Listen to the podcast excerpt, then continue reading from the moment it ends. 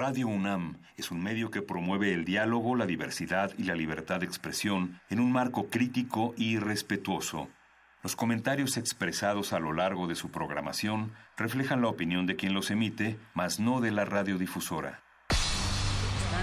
Las acusaciones, crimen y son violadores. Yo quiero dejar muy claro ante todos ustedes,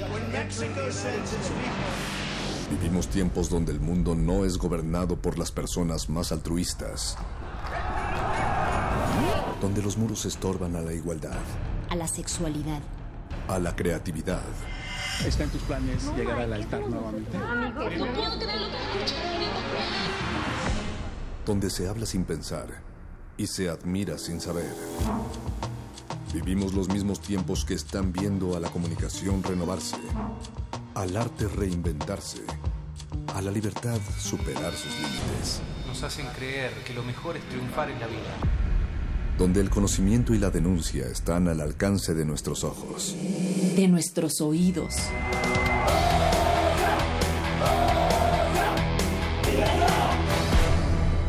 Resistencia modulada.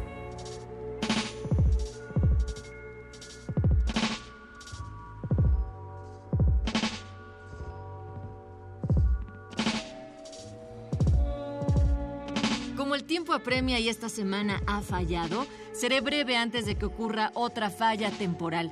Bienvenidos a Resistencia Modulada, soy Natalia Luna y el menú de hoy contiene a los muerdelenguas como entrada, después un plato fuerte y modernísimo y como postre el dulce sabor del resistor. Facebook, Resistencia Modulada, Twitter, arroba R Modulada. Esperamos sus comentarios a propósito de los viajes en el tiempo. Mientras, escucharemos Power of Love de Huey Lewis, parte del soundtrack del éxito cinematográfico Back to the Future. Están escuchando Resistencia Modulada.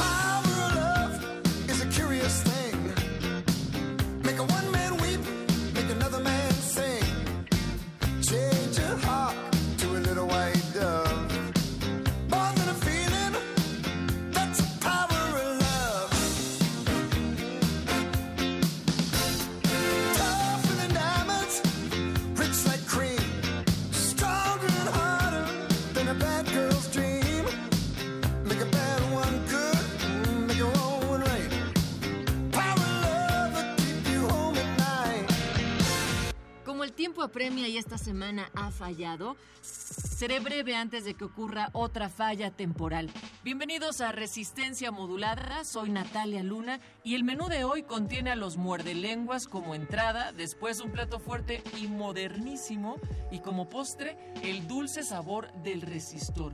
Facebook, Resistencia Modulada, Twitter, arroba R Modulada. Esperamos sus comentarios a propósito de los viajes en el tiempo.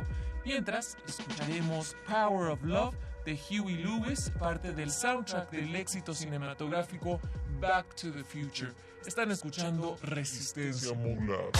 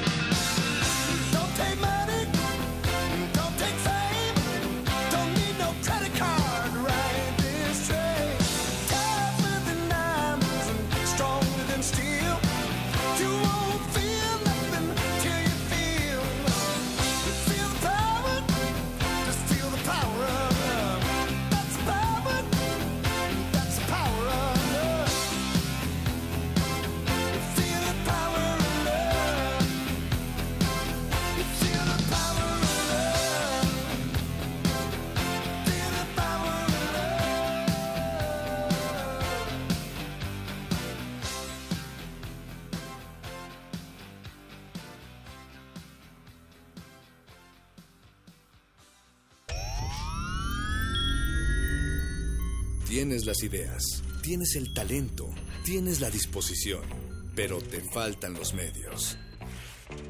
¿Has tocado las puertas suficientes? ¿Has buscado las puertas suficientes? Siempre habrá alguien dispuesto a premiar tu iniciativa y trabajo duro. ¿Buscas una beca? ¿Un premio nacional o internacional? ¿Un financiamiento? Solo necesitas la orientación correcta. Bécame mucho. Toga y birrete para economías en decadencia. Miércoles, 20:45 horas, por el 96.1 de FM. Radio UNAM.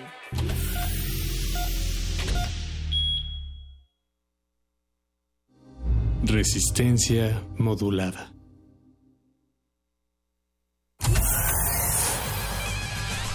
Lánguida la luna libra la lid lúbrica de libros. Maleable la mente emula al mutante milenario. Muerde lenguas, letras, libros y galletas.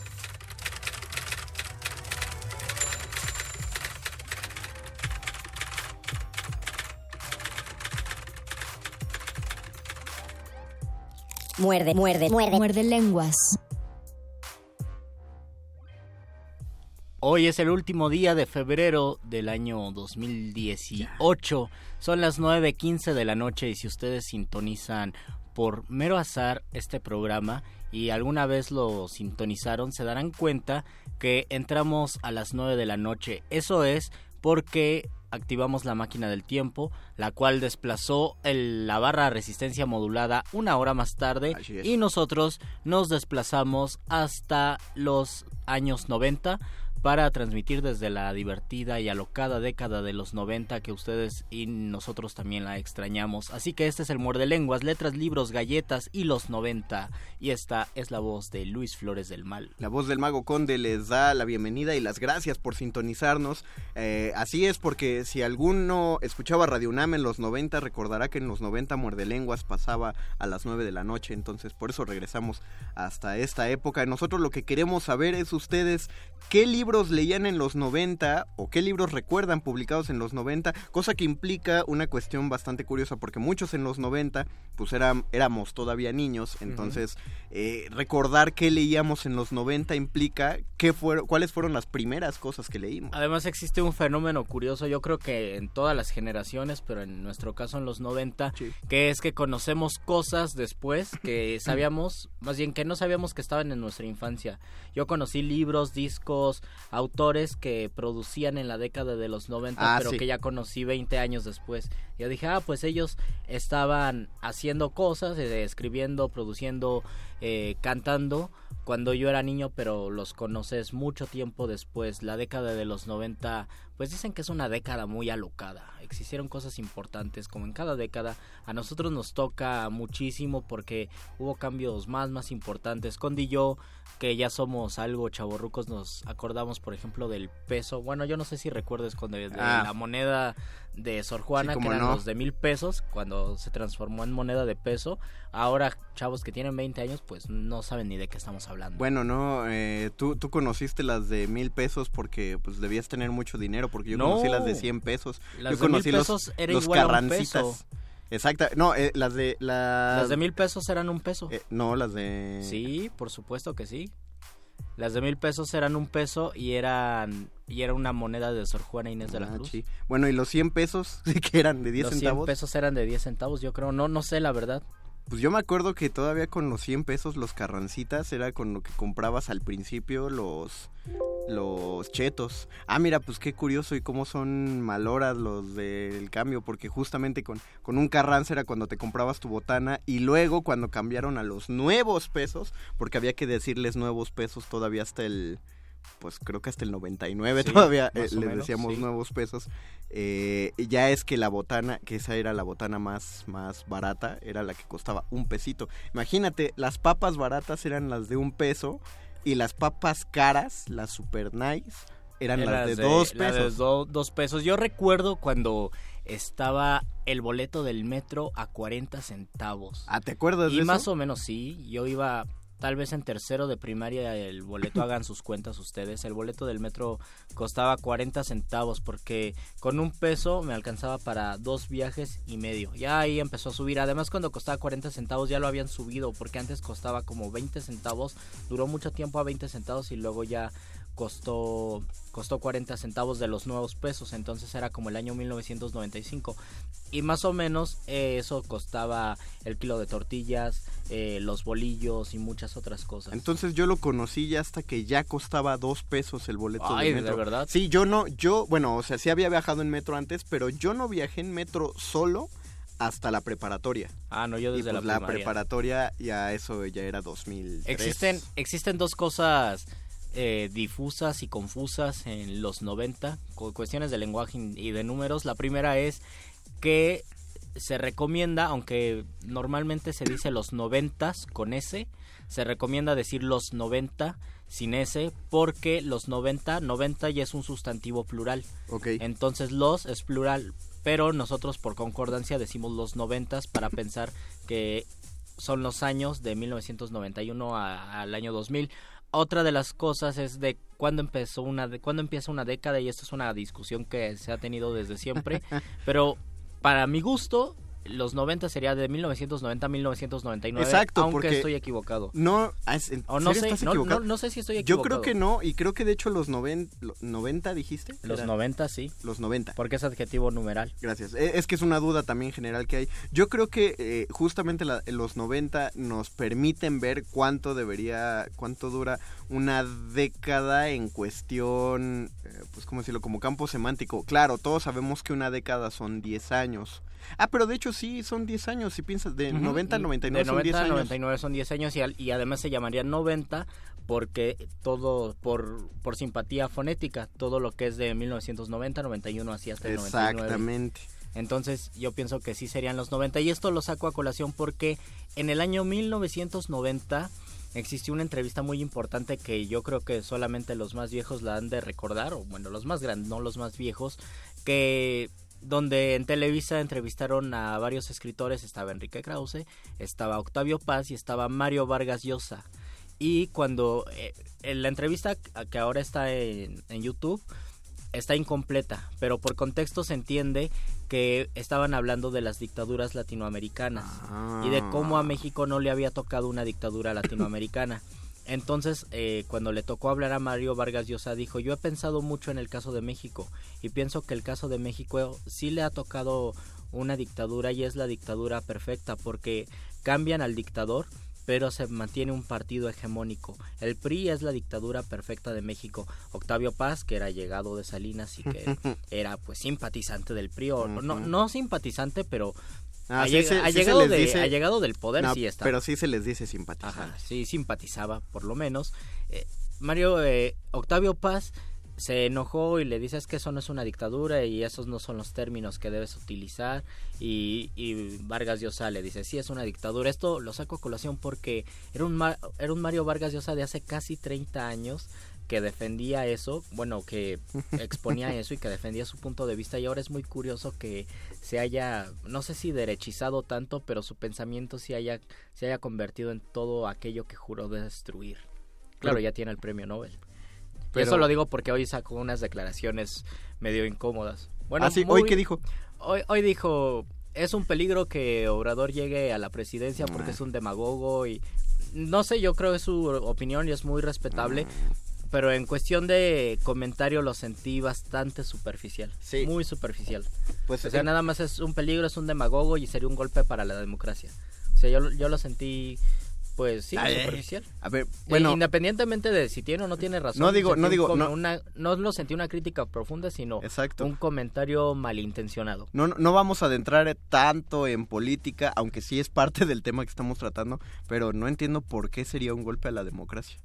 ¿Por Se qué supone que sería sería, un- sería Sí, todo lo contrario, ajá. ¿no? De- por lo que hemos visto en las últimas dos elecciones sexenales. No lo sé, él es el premio Nobel, debe Él- tener él- sus razones. Él lo quiere. ¿Usted qué opina, querido Radio Escucha, acerca ¿Usted qué opina de, de las Obrador? declaraciones de Obrador y de Mario Vargas Llosa y de lo que pasó en los años 90? Porque, ah, tengo que decirles que ya tenemos en redes sociales eh, nuestra transmisión en vivo en Facebook Sí. en Resistencia Modulada. Tenemos un Twitter, arroba R Modulada. Queremos que nos comenten cuáles son sus lecturas o los libros que se escribieron en los 90 o los libros que ustedes leían en los 90. Ujú. Creo que otra cosa importante es, no sé tú cómo lo viviste, fue el primero de enero de 1994. El año 1994 fue terrible porque se firmó el Tratado de Libre Comercio, se murió Kurt Cobain, nació Maluma, nació Justin Bieber, eh, mataron a Luis Donaldo Colosio, llevaba un año de muerta Selena, me parece. Ah, o sí, se- cierto. Sí, ¿no? Sí. Llevaba un año. Entonces fue un año muy complejo y también fue un año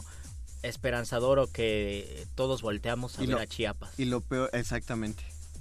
Sí, no, no sé eh, si lo peor o lo mejor, pero fue importante. No, yo iba a decir que lo peor era eh, que el mundial había sido en Estados Unidos, pero Mm. no, no, no. Lo, que sí- México perdió contra Bulgaria en los octavos de final. Sague rompió la portería. Sague, cuando jugaba. Yo me perdí ese mundial porque tuve que ir a la primaria. Iba en segundo año No, de pero, pero exactamente, en el 94 empezamos a escuchar estas siglas que todavía por un tiempo de pronto se criminalizaron horrendamente y, y no fueron retomadas heroicamente hasta por ahí de ya entrados los 2000 que eran las siglas del STLN. Exacto. Porque lo- los medios que eran todavía más oficialistas que en la actualidad, eh, uno, uno escuchaba en la televisión STLN y uno ya pensaba inmediatamente lo relacionaba con grupos rebeldes, pero en sentido, en sentido peyorativo. Eh, Es, eh, en cuestiones armadas, en el 94, había dos cosas que escuchábamos mucho. Y bueno, desde el noven- del 92, Ujú. Desde el 92 ya se escuchaba acerca de ese gran fantasma que no entenderíamos hasta años después, que era la, tor- la Operación Tormenta del Desierto, una de las primeras incursiones norteamericanas en Irak. Y, y de hecho eh, tenía tal influencia que al menos a mí, yo cada vez que tenía familiares que viajaban a Estados Unidos, y cuando mi primo me contaba que él viajaba a Estados Unidos, yo me imaginaba que él viajaba a un desierto. Y que, Oh. o sea, que era pura tierra y que ahí donde iba había solo soldados. Porque cuando a mí me decían Estados Unidos, yo lo relacionaba con las imágenes de la televisión. Y las imágenes, Y las de la imágenes de guerra. la televisión eran las imágenes de la guerra. Y hacia el 94, cuando hablabas de ZLN y que decían rebeldes, eh, que los pintaban, así lo hacían tal cual, como si fueran salvajes. Tú escuchabas ZLN y sentías que era un grupo terrorista que provenía de la selva. Proviene de la selva, pero no era. ah, No, era, ni terrorista ni. Exactamente, ni, Pero er- era una idea que salvaje. vendían. Y de todos modos, los medios de comunicación o los medios, los medios del poder pintaban así a la STLN, Sí. pero los mismos medios de comunicación jugaron un papel importantísimo. Dicen que fue la primera, la primera guerrilla o el primer movimiento armado cuya fuerza no estaba en las armas, sino está en la divulgación de los medios, ¿no? Las fotografías, el, la idea de las personas sin rostro, las personas cubiertas con el pasamontañas, fue algo que yo recuerdo a, a mi hermano que era tenía unos 17 años, decía que él quería ir a combatir al S, con el STLN. Recuerdo que una tía me regaló un Rambo, pero le tejí un pasamontañas y se Guau. lo puso. Y yo dije, ay, es mi submarcos, guerrillero. Qué- qué Cuando le quité la, el pasamontañas me di cuenta que era, Que Rambo, Stallone. sí, que era Stallone. Nos dice desde arriba, ¿alguien nos mandó saludos? Ruth. Creo- Ajá, dice, manden saludos perrones. Ya vamos a mandar saludos perrones. Recuerden ver nuestra transmisión en vivo. Nos dice A ver, hasta, hasta Wesar arriba, Ruth. hasta arriba primero tenemos un saludo. Hasta arriba tenemos un saludo. Sí, son todos. No, no, no, ahí todos. lo veo. Manden todavía- saludos perrones, nos dice Wesar Todavía más arriba, No, más nada arriba. más. Más nada arriba, ahí lo veo. Nada más. No, en serio, más arriba. Dice, la pluralidad es chida para las naciones. No, dice alguien que se unió. al- Ah, ok. La pluralidad es chida para las naciones y que nació en el 95, naciste en los 90. Y Renato Rodríguez dice, el sueño del Celta es un tour de Force de, de Vargas Llosa. No lo hemos leído. ¿Tú has leído El sueño del Celta? No, pero, salió- pero, me que- no, no, el que ya nos diga que sea un tour de force, ya no, como que no te dan tantas ganas de aventarte Yo no a la ligera a la lectura. Yo no sé en qué año publicó La Guerra del Fin del Mundo, que es el libro que yo tengo más presente de Mario Vargas Llosa, Pues pero me parece que fue, fue en 1980 y se tardó como seis años y es un Mario Vargas Llosa, pues yo me imagino que distinto tendríamos que leer algo que escribió en la década de los 2000 o en esta década que está por terminar. Pero vamos a escuchar algo noventero. Vamos a escuchar algo noventero. ¿Qué quieres escuchar? Vamos a escuchar... Pues lo que suene. No, el, no ah, a los caifanes. Vamos ah. a escuchar a los caifanes. ¿Qué más noventero que los caifanes?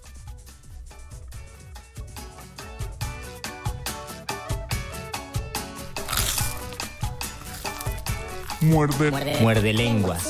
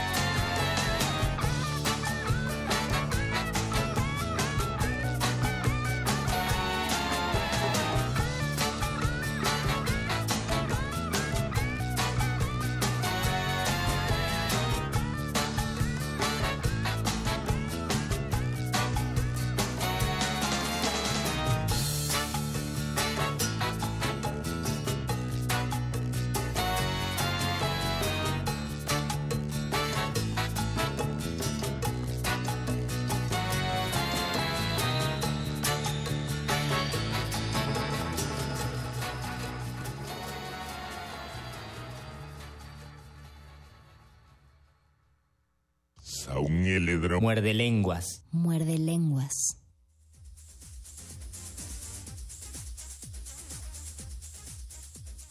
Comentarios. Comentarios. Nos decían que eran del 94, eran del 95 y queremos saber de qué año son. Ah, nos dice Oscar Sánchez que es del 92, así que vivió todo no, lo de los 90. Del 82. Del 82, así que vivió todo de los 90. Creo que eso es bueno porque si uno tiene si uno tiene esa edad recuerda completamente todos esos años y todas las transformaciones que existieron, no sé, las grandes películas.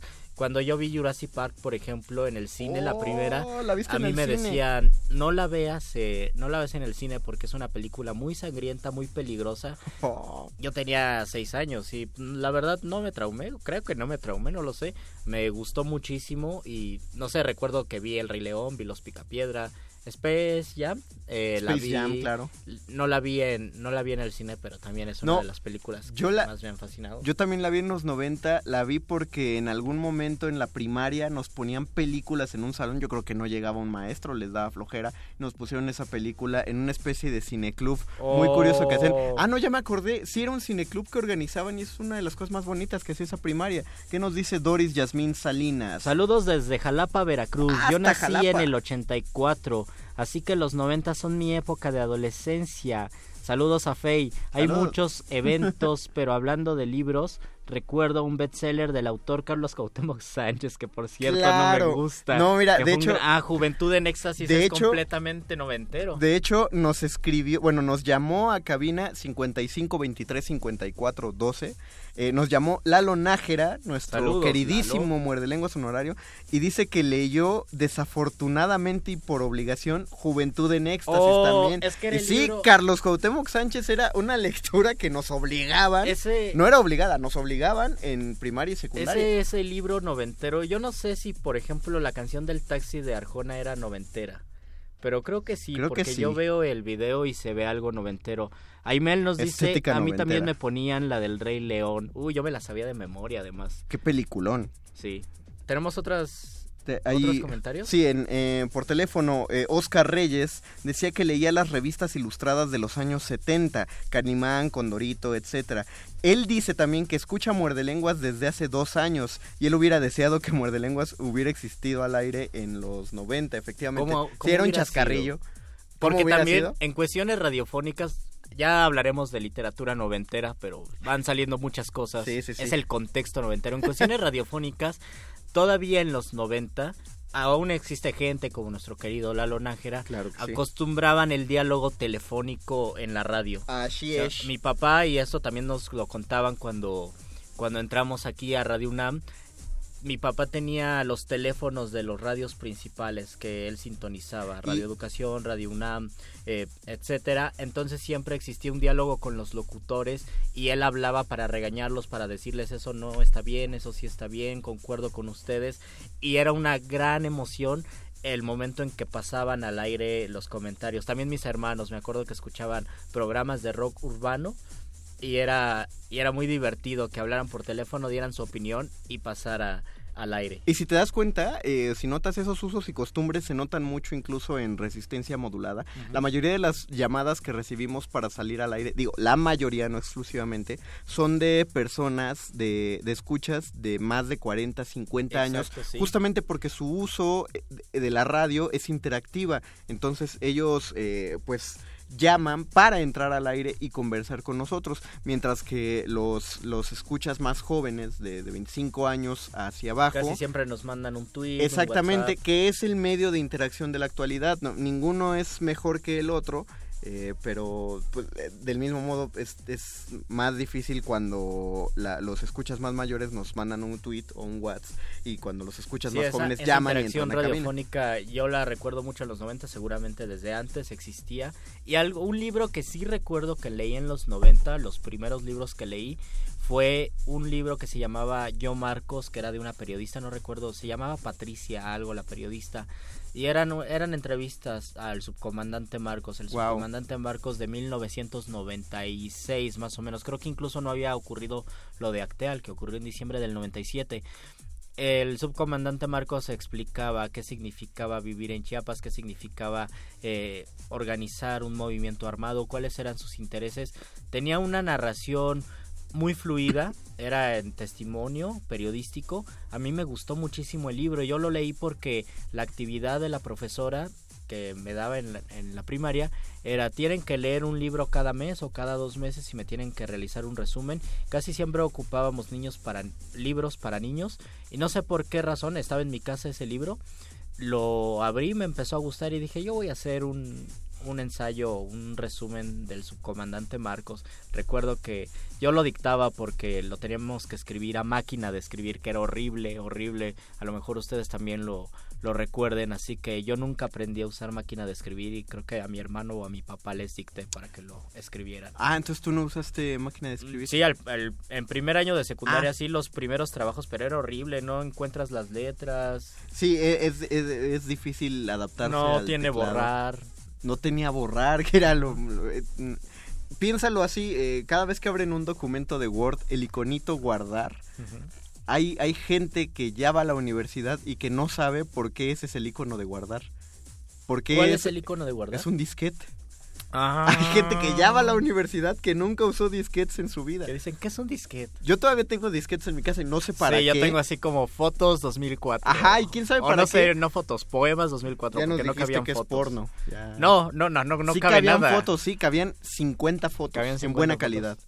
Y en excelente calidad, 16 fotos. Oh, Me acuerdo no, bien no, no sabía. Sí, yo lo sé porque yo guardaba Pokémones. Oh. Pokémon, bueno, ya eso ya es del nuevo siglo, pero es la Ah, cosa. Ya- y ya hay no- algo, y algo, que, algo que habíamos hablado en, en el programa pasado fue justo de las caricaturas noventeras. Y habíamos dicho que, bueno, yo había dicho que mi caricatura noventera favorita, una de mis caricaturas noventeras favoritas era Garfield, otra era los Tiny Toons y no me gustaba la serie, nunca la vi, pero me encanta eh, la canción del príncipe del rap. Ah, sí, es genial. ¿No viste la serie? No vi la serie, pero me gustó la del príncipe del rap. ¿Cuáles eran tus caricaturas favoritas noventeras? Mira, me acuerdo que eh, Arturo Waldo, que estuvo el lunes hablando de Fenómeno, de su libro Disco Fenómeno, nos dijo Garfield, y yo fácilmente Garfield es una de las noventeras que más aprecio, pero Los Simpson. Yo me, Los quedo, Sim- sí, yo me quedo con Los justo. Simpson y Dragon Los Ball. Simpson es para siempre. Sam- Simpson y Frida Dragon Pérez. Medina dice, nací en el 87, yo también nací en el 87 y en los 90 grabábamos en cassettes nuestras canciones favoritas de la radio. Nos pasábamos escuchando todo el día la estación de radio para cazar la rola que nos encantaba, eso es verdad. Era más o menos el YouTube de ese tiempo. Teníamos que grabar Ah, y sí. luego el locutor de radio lo interrumpía. Deberíamos hacer eso, ¿no? Deberías escuchar una rola. Intenten grabarla como en los 90 para que esto sea un ejercicio de rememorización. Al principio de Resistencia Modulada sí aplicábamos mucho lo de firmar la, la música, porque justamente era para que recordaran. Pero luego la- nuestro corazón de chaborruco nos dijo, no, ya no hay que hacerlo. Es que la cosa era que, que como estábamos metiendo música distinta a la programación habitual de Radio Nam, que se supiera por qué estaba sonando esa música. Entonces era como para contextualizar antes de, de, pues instalarnos ya en el en el gusto. No, y también en los años 90 yo ubico eh, que fue una de las de los tiempos de las producciones fuertes de Rius. Que, es un montón de libros que ahora nos acompañan y que nos informaron de ¿Quién, un chorro quién de cosas. sabe si de las producciones fuertes, pero sí. Lo que o pasa, a lo mejor sí. lo que pasa sí. es que fue cuando, además de Rius, también el Fisgón se, aden- se, se aventó a hacer más publicaciones porque ya empezaban a hablar acerca de la globalización. Y los car por lo menos los los moneros de la jornada eran Sí. No sé si eran famosísimos, pero por lo menos que en mi familia eh, sabíamos que teníamos que ver los monos que existían. en Y es, y es porque ya, ya estos términos de globalización, de tratado de libre comercio, de neoliberalismo, empezaban a, a oírse con mucho miedo en, en la televisión, en el radio y en, lo- en los periódicos, porque pues fue todo el golpe fuerte de la transición entre Salinas y Cedillo. las privatizaciones. Las privatizaciones. Eh, sí, me acuerdo que globalización todavía uno lo mencionaba y, y a lo mejor nuestra, nuestra generación oye esa palabra y todavía la recuerda como algo demasi excesivamente terrible. No digo que sea genial, pero sí oías globalización y era de, ay, nanita, ¿qué es eso?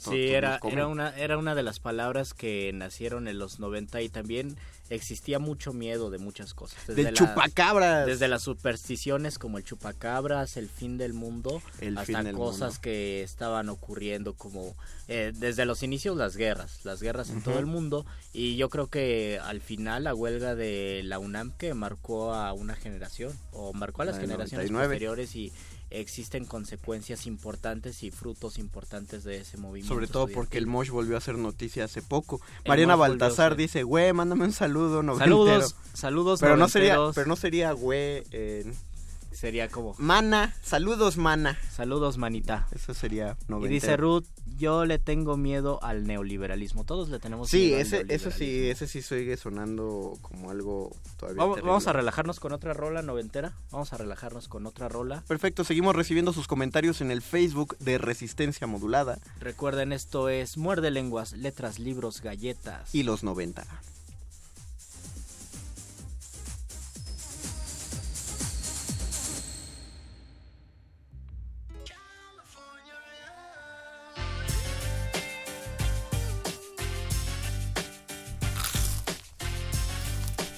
Muerde.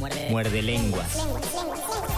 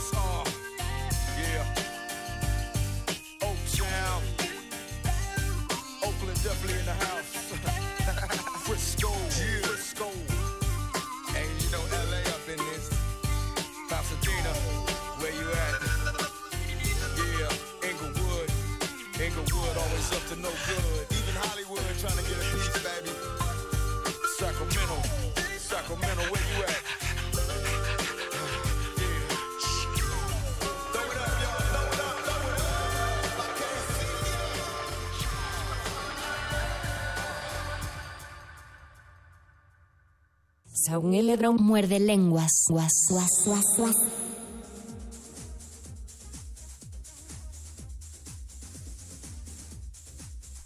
Ya viene el doc, pero antes de que venga el doc tenemos más comentarios. Escuchamos a Tupac y a Dr. Dre porque qué cosa más noventera que el rap del rap de ese tiempo.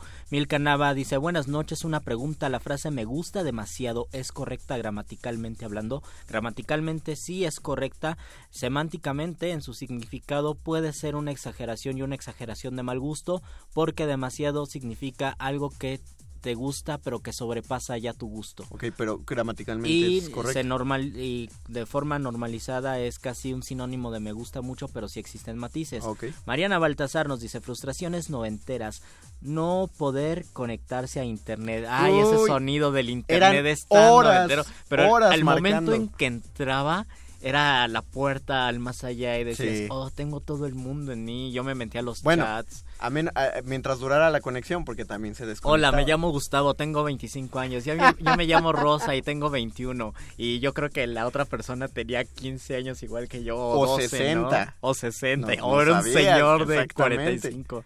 No, qué miedo. Elena Cirot, saludos al doctor Arqueles. Sí se escribe así, sí, sí se escribe así, doctor Arqueles. Renato Rodríguez, lo mejor de Facebook Live, que no pasan canciones y están mejor los comentarios que hacen ustedes. Gracias. Oh, es, para todos los gustos, el- eh, Lo oyes en radio si quieres música. Lenor Valdovinos nos dice, au, yo también tuve el Tamagotchi dinosaurio. Oh, somos hermanos del Luisito, Tamagotchi Luisito dinosaurio. dijo fuera del aire que él tuvo un Tamagotchi. Que de me esos- trajeron los reyes. De esos que todos Oh. teníamos que eran que no eran Tamagotchi original. que era- Te tengo una notición, Luis, y también a Lenor.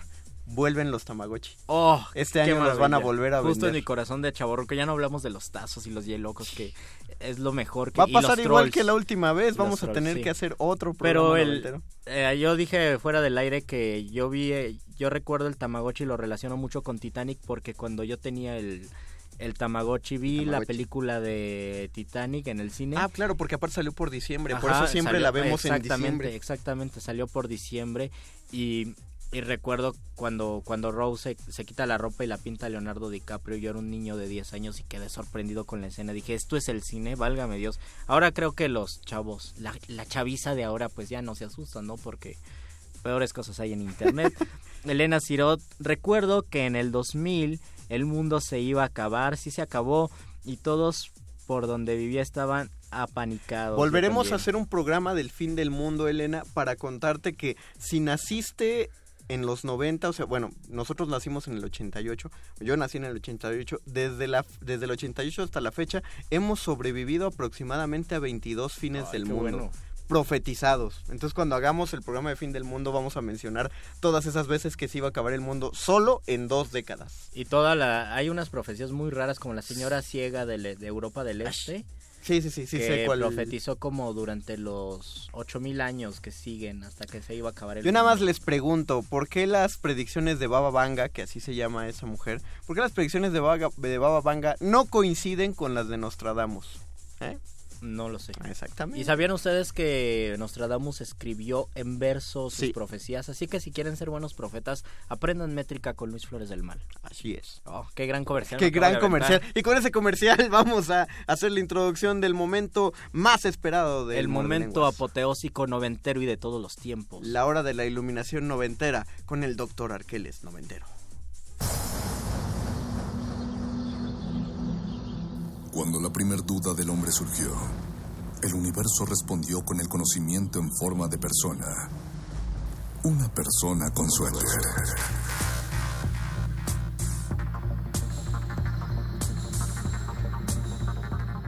Es la hora de la iluminación con el doctor Arqueles.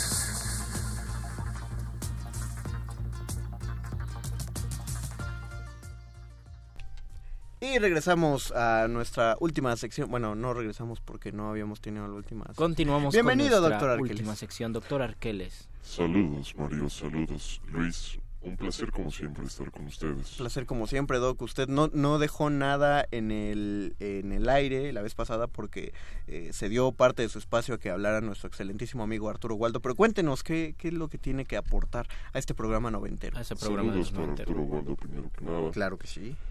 Bueno, Ya lo mencionaron de forma bastante implícita, pero la pregunta que me gustaría hacerles es, ¿cuál es para ustedes la mejor cosa que nos dio la década de los 90? Mm, Así en general al Sí. mundo. Selena. No, no Selena- sé. No, Selena fue más bien. En o sea, los no 90 nació nos en los quitaron 90, a pero llegó, sí, sí, sí. No, los 90 Es nos verdad. quitaron a Selena. Es que nos Eh, quitaron, nos quitaron muchas cosas los 90. eh, Justin Bieber. Justin No. Bieber. No, No, no, Maluma. 90 Nos dieron, Maluma, pues. Tampoco. mm, Mm, ¿quién ahora hay más? que pensar. No, no lo pensemos. Definamos que la mejor cosa que nos dejó la década de los 90 a sus inicios fue el Internet. Oh. muchachos. Efectivamente. Propiamente el Internet ya había sido desarrollado desde la década Los de los sesen- 60, sí, en exactamente. 1969. Cuando se emocionaron porque lograron mandar un mensajito de una supercomputadorzota de un lado de Estados Es Unidos. que era increíble. La Sí, idea del claro chat sí. en los 90 era, ¿cómo es posible que te estás comunicando? Era irreal. O sea, sí, el fax y el Viper era una locura. Oh, el Viper era, era de estatus. Si traías Viper eras Sí, persona oh. importante. Y el Viper lo único que hacía era ve al teléfono y Ajá. marca. Y... Precisamente esta función de conectar computadoras y por lo tanto usuarios de computadoras a la gente eh, es que el Internet ha tenido una posición de carácter fundamental en el desarrollo de la cultura contemporánea. Ya tenemos prácticamente 20 años con Sí. Internet y las Wow, cosas han sí. cambiado mucho. Originalmente, para los fundadores de- del Internet, el objetivo era generar una red de distribución de información y ahora Información muy, muy exclusiva de universidades, por ejemplo. De, pues información, información. Información, Llamémosla información. útil. Exacto, información útil que ahora, debido a diferentes enfoques políticos, viene a ser limitada o censurada o protegida por los intereses de ciertas figuras de poder que están buscando, caso particular de Donald Trump, eh, generar ciertas legalizaciones a la estructura del Internet para cobrar servicios por accesar a esta información. Entonces ya ni siquiera tiene que ver con el alto nivel de vigilancia presente en el Internet hoy en día, sino también con el tipo de información que vamos a poder recibir y a la cual podremos accesar. Con el control de información que existe y que no es algo, algo que nos inventamos, no es teoría de la conspiración, sino simplemente son los algoritmos de Internet, donde si tú en algún momento tuviste la curiosidad de cuánto cuesta un pasaje de aquí a Madrid, todas las páginas que abras te van a aparecer, incluso Ajá. tu Hotmail o la cuenta que abras te van a aparecer los, los comerciales de líneas y aerolíneas hasta que pasan muchos meses después y ya te Claro, porque todos los algoritmos pero es, se es muy relacionan. curioso. Yo alguna vez como buen chaborruco sentí que se me iba a caer el cabello. Entonces, no sé si me escuchó el micrófono de mi celular o de mi laptop, pero durante dos durante dos meses Te me aparecieron puros comerciales anuncios de Tío Nacho. de Tío Nacho y de la pérdida del cabello y de cómo combatir la calvicie. Y yo dije, sabe mucho de mí esto, estos aparatos. Saben más de lo que crees. Ah, no, no me diga eso. Así es, Eso Luis. No me diga eso porque voy a tapar es. la camarita. Que es muy, que es muy simpático que en los 90, co- bueno, y ya de los 2000, desde los albores del Internet, ya existían las cadenas falsas de, de Internet. Yo recuerdo que Oh, llegaban un chorro de mensajes de... eh, Ten cuidado cuando vayas al cine porque en el asiento del cine... Te inyectan sida. Ah, exacto, hay alguien está, hay Y gente no- y mala no es dejando burla jeringas ni con es sida. ignorancia, así decían, inyectan sida. Exactamente, que dejaban eh, jeringas adentro de los asientos y entonces decían, ten cuidado y revisa tu asiento. y decían, entonces- bienvenido al mundo del SIDA. Exacto, y ahí, eh, porque de- según dejaban una notita que decía bienvenido al mundo del SIDA, y ahí vas como idiota bajando tu asiento y tocándolo con la mano ligeramente para no tocar la aguja, pero si había una aguja te ibas a picar el dedo y de todas formas te iba a dar, pero, pero era falso. Y en ese momento todavía es hasta un meme de internet que tus papás en los 90 te decían no crees todo lo que ven en internet y ahora te mandan cadenas de WhatsApp que dicen el narco está inyectando SIDA en las naranjas, Ajá. pásalo a 15 de tus contactos. Y los padres alarmados te lo mandan. Exactamente. Ese es el poder de la triple W. El terror de la triple W. Exactamente. Wow, wow, Al wow. final, el uso que le demos a- al sistema de la triple W eh, es el que debemos de tomar en consideración, porque puede darnos información y nos puede ayudar a enriquecernos cultural y personalmente, pero también nos puede llevar a caminos sinuosos como este de El Cid en las Naranjas. No, y, y lo más oscuro que hemos vivido, seguramente lo hemos vivido a través de internet. Amatzi Hernández nos dice que nació en 1995 y ama la época de los 90 porque veía siempre las chicas superpoderosas, me declaro fan de las chicas superpoderosas, en el 5 de Dragon Ball Z cuando salieron los... Microornitos y los Uy, Furby. Los, los microornitos Furbies. era para ricos, ¿no? Furby, yo, yo, de- yo pensaba que los Furbies eran e, era la inteligencia artificial de los era la 90. inteligencia artificial, Oye, te daba miedo que porque te decían pon un Furby adelante del otro, para eso tenían que ser muy ricos tú y tu primo, Ajá. o sea, que cada quien tuviera su carísimo Furby y entonces dejaban los Furbies uno enfrente del otro y platicaban esas endemoniadas cosas. Decían, ¿cómo vamos a conquistar el mundo? No, qué miedo. porque- Tenemos que hacer que Donald Trump sea presidente de Estados Unidos. Hablaban pero tardará solos. 20 años, no importa. lo Abrían los hacer. ojos. Qué miedo. Qué miedo Sí. de Furbies. Ahora, ahora ya hay otras inteligencias artificiales de las cuales, si quieren saber más acerca de, de tecnología, pues Resistor pasa los miércoles.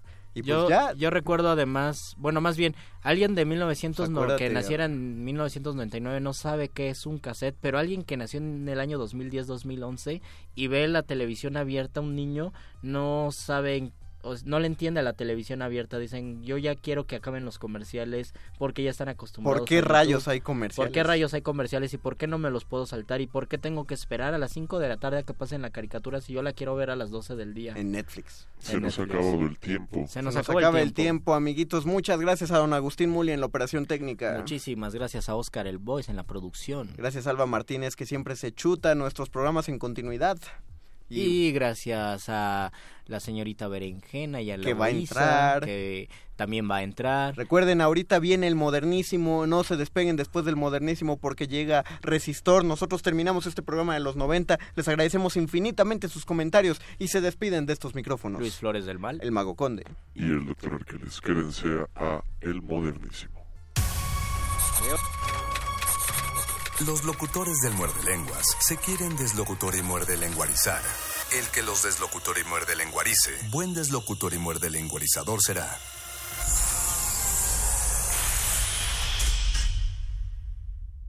Resistencia modulada. 2018. 200 años del nacimiento de Guillermo Prieto. La memoria es el arma de la historia. Guillermo Prieto fue uno de sus mejores guerreros.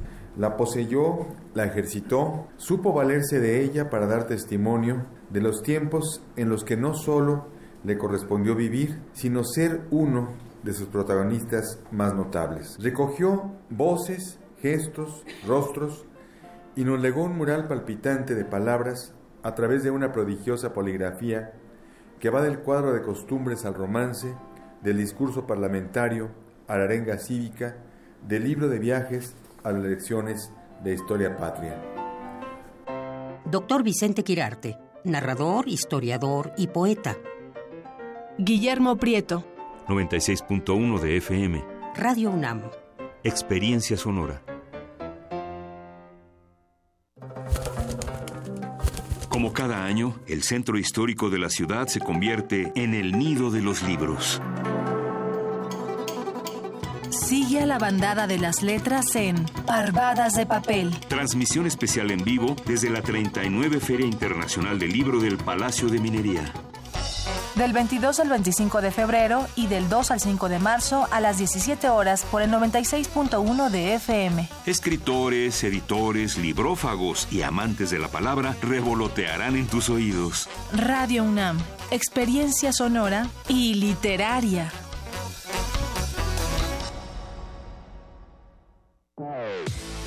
PRD. Izquierda hoy. Hay decisiones que pueden cambiarlo todo. Puedes hacer o no hacer, avanzar o retroceder, subir o bajar. Lo importante es que hagas lo que hagas, tú decides. ¿Dónde trabajas? ¿Cómo te mueves? ¿Quiénes son tus amigos? ¿En qué creer? Eres dueña o dueño de tu vida. Eres libre. Tienes derechos. Tú decides. na na na na na na na na na na na na na.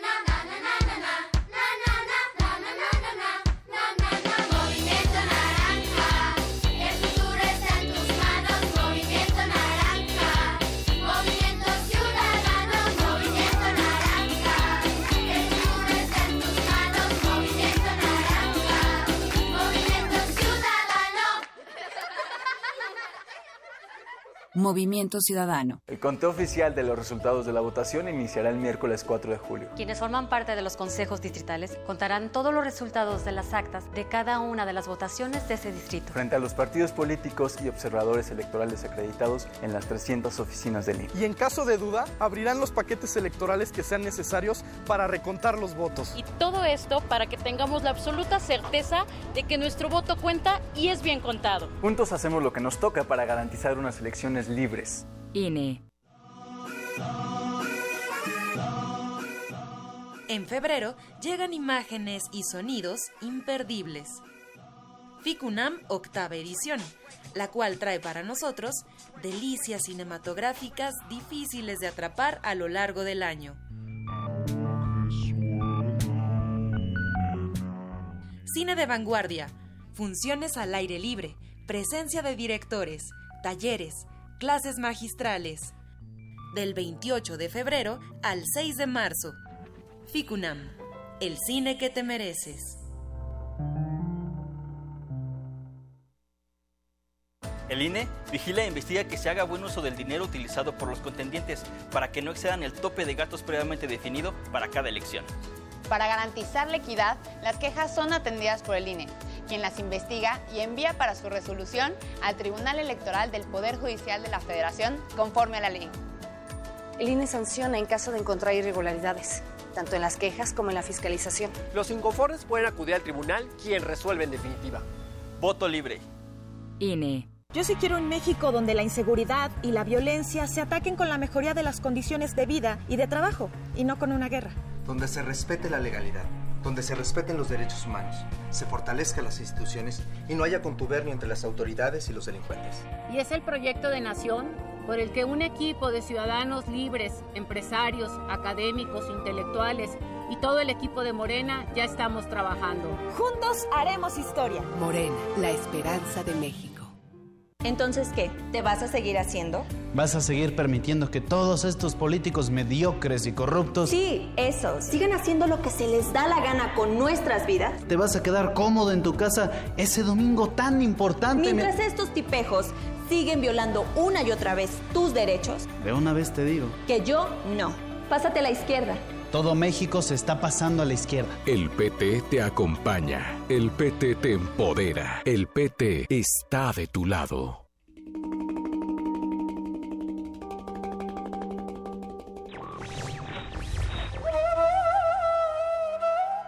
Uno no debe nunca consentir arrastrarse cuando siente el impulso de volar. Helen Keller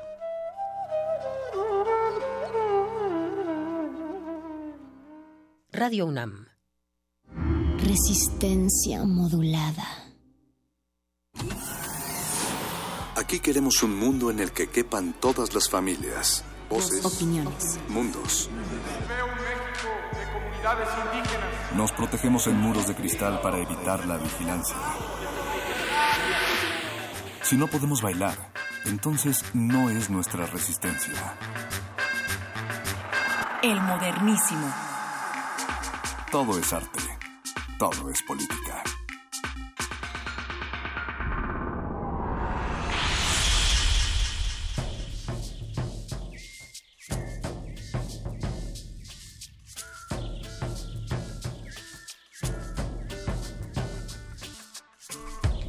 Bienvenidos todos y todas a una nueva emisión del Modernísimo, el espacio de resistencia modulada en el que hablamos de derechos humanos, temas públicos, por ser temporada también de pronto temas electorales y siempre aderezamos con un poco de salvaje pop para equilibrar la energía que flota en este aire de Radio UNAM 96.1 de FM.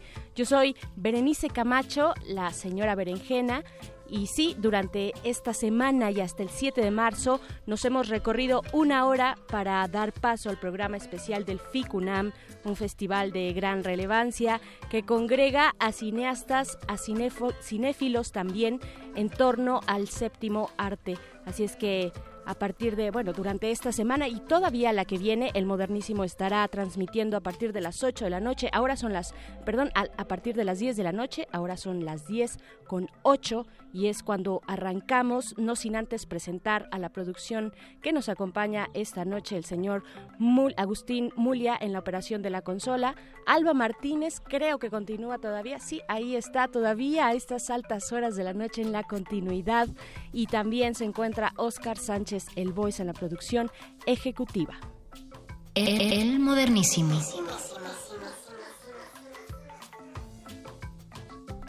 Así que todo listo para nuestros temas de esta noche. Hoy hablaremos de seguridad y justicia en democracia, un foro eh, a manera de conferencias que se está llevando a cabo en esta semana, organizado por la Oficina de la Abogacía General de la UNAM, de esta universidad, así también por el Instituto de Investigaciones Jurídicas y la Facultad de Derecho, también por la Comisión Nacional de Derechos Humanos. Estaremos hablando de este foro y de los temas cruciales, importantísimos, muy relevantes para la vida social y política de este país, que ahí se están discutiendo durante esta semana. Esto con el doctor Carlos Pelayo, investigador del Instituto de Investigaciones Jurídicas de esta universidad. Eso en la primera parte de nuestro programa y después también otro de los grandes, grandes eventos de esta universidad, la Filminería.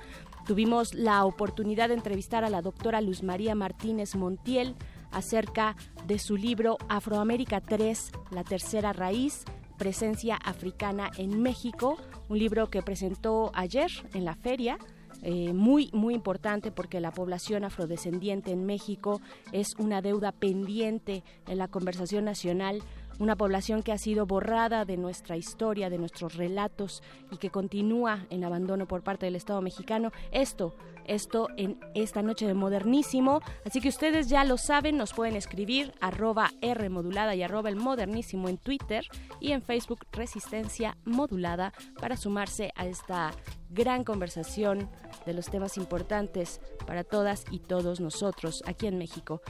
Pero primero nos vamos con algo de música, algo que se estará presentando este fin de semana en el Festival Normal. Ellas son Mula, el proyecto de tres chicas dominicanas, muy jóvenes por cierto ellas, que nos traen un poco de pop mezclado con new wave, con synth pop y con ritmos del dembow jamaiquino. Vamos a escuchar Echo de Mula y nos vamos, regresamos, seguimos aquí en el modernísimo. El modernísimo.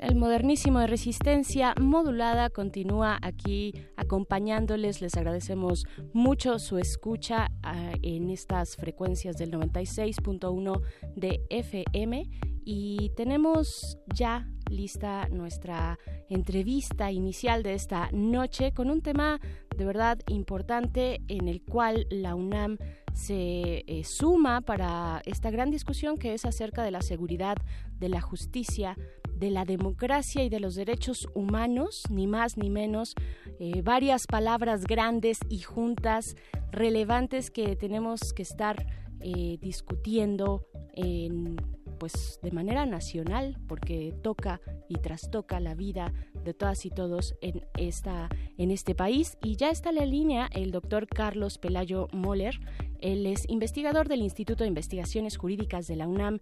Bienvenido, doctor Carlos Pelayo. Buenas noches. Muy buenas noches y muchas gracias por la invitación. No, al contrario, al contrario, eh, pues para digamos, celebrar, sí, y anunciar, pues, este evento tan importante. Son cinco días de diálogo en cinco, en 17 mesas con más de 70 ponentes nacionales e internacionales, entre especialistas, académicos, activistas, en fin, todos y todas ellas hablando de un tema transversal, perdón, en la vida democrática y social de México. Eh, la seguridad y la justicia son aquellos ejes que marcan la, pues, agenda de este foro. Eh, doctor Carlos Pelayo, y pues primero preguntarle acerca de lo que se está virtiendo ya en el foro, en esta eh, segunda conferencia internacional Seguridad y Justicia en Democracia, cuál ha sido, cuál es este primer balance y cuáles son los objetivos de este foro. Eh, sí, bueno, el, foro tiene una serie de temáticas diversas y todo gira, como mencionas, en torno a la seguridad, justicia en democracia y cómo se debe planear y planificar y estructurar una política de seguridad centrada en los derechos humanos. Entonces los grandes ejes de este evento giran en torno a la seguridad, la justicia y también los derechos humanos.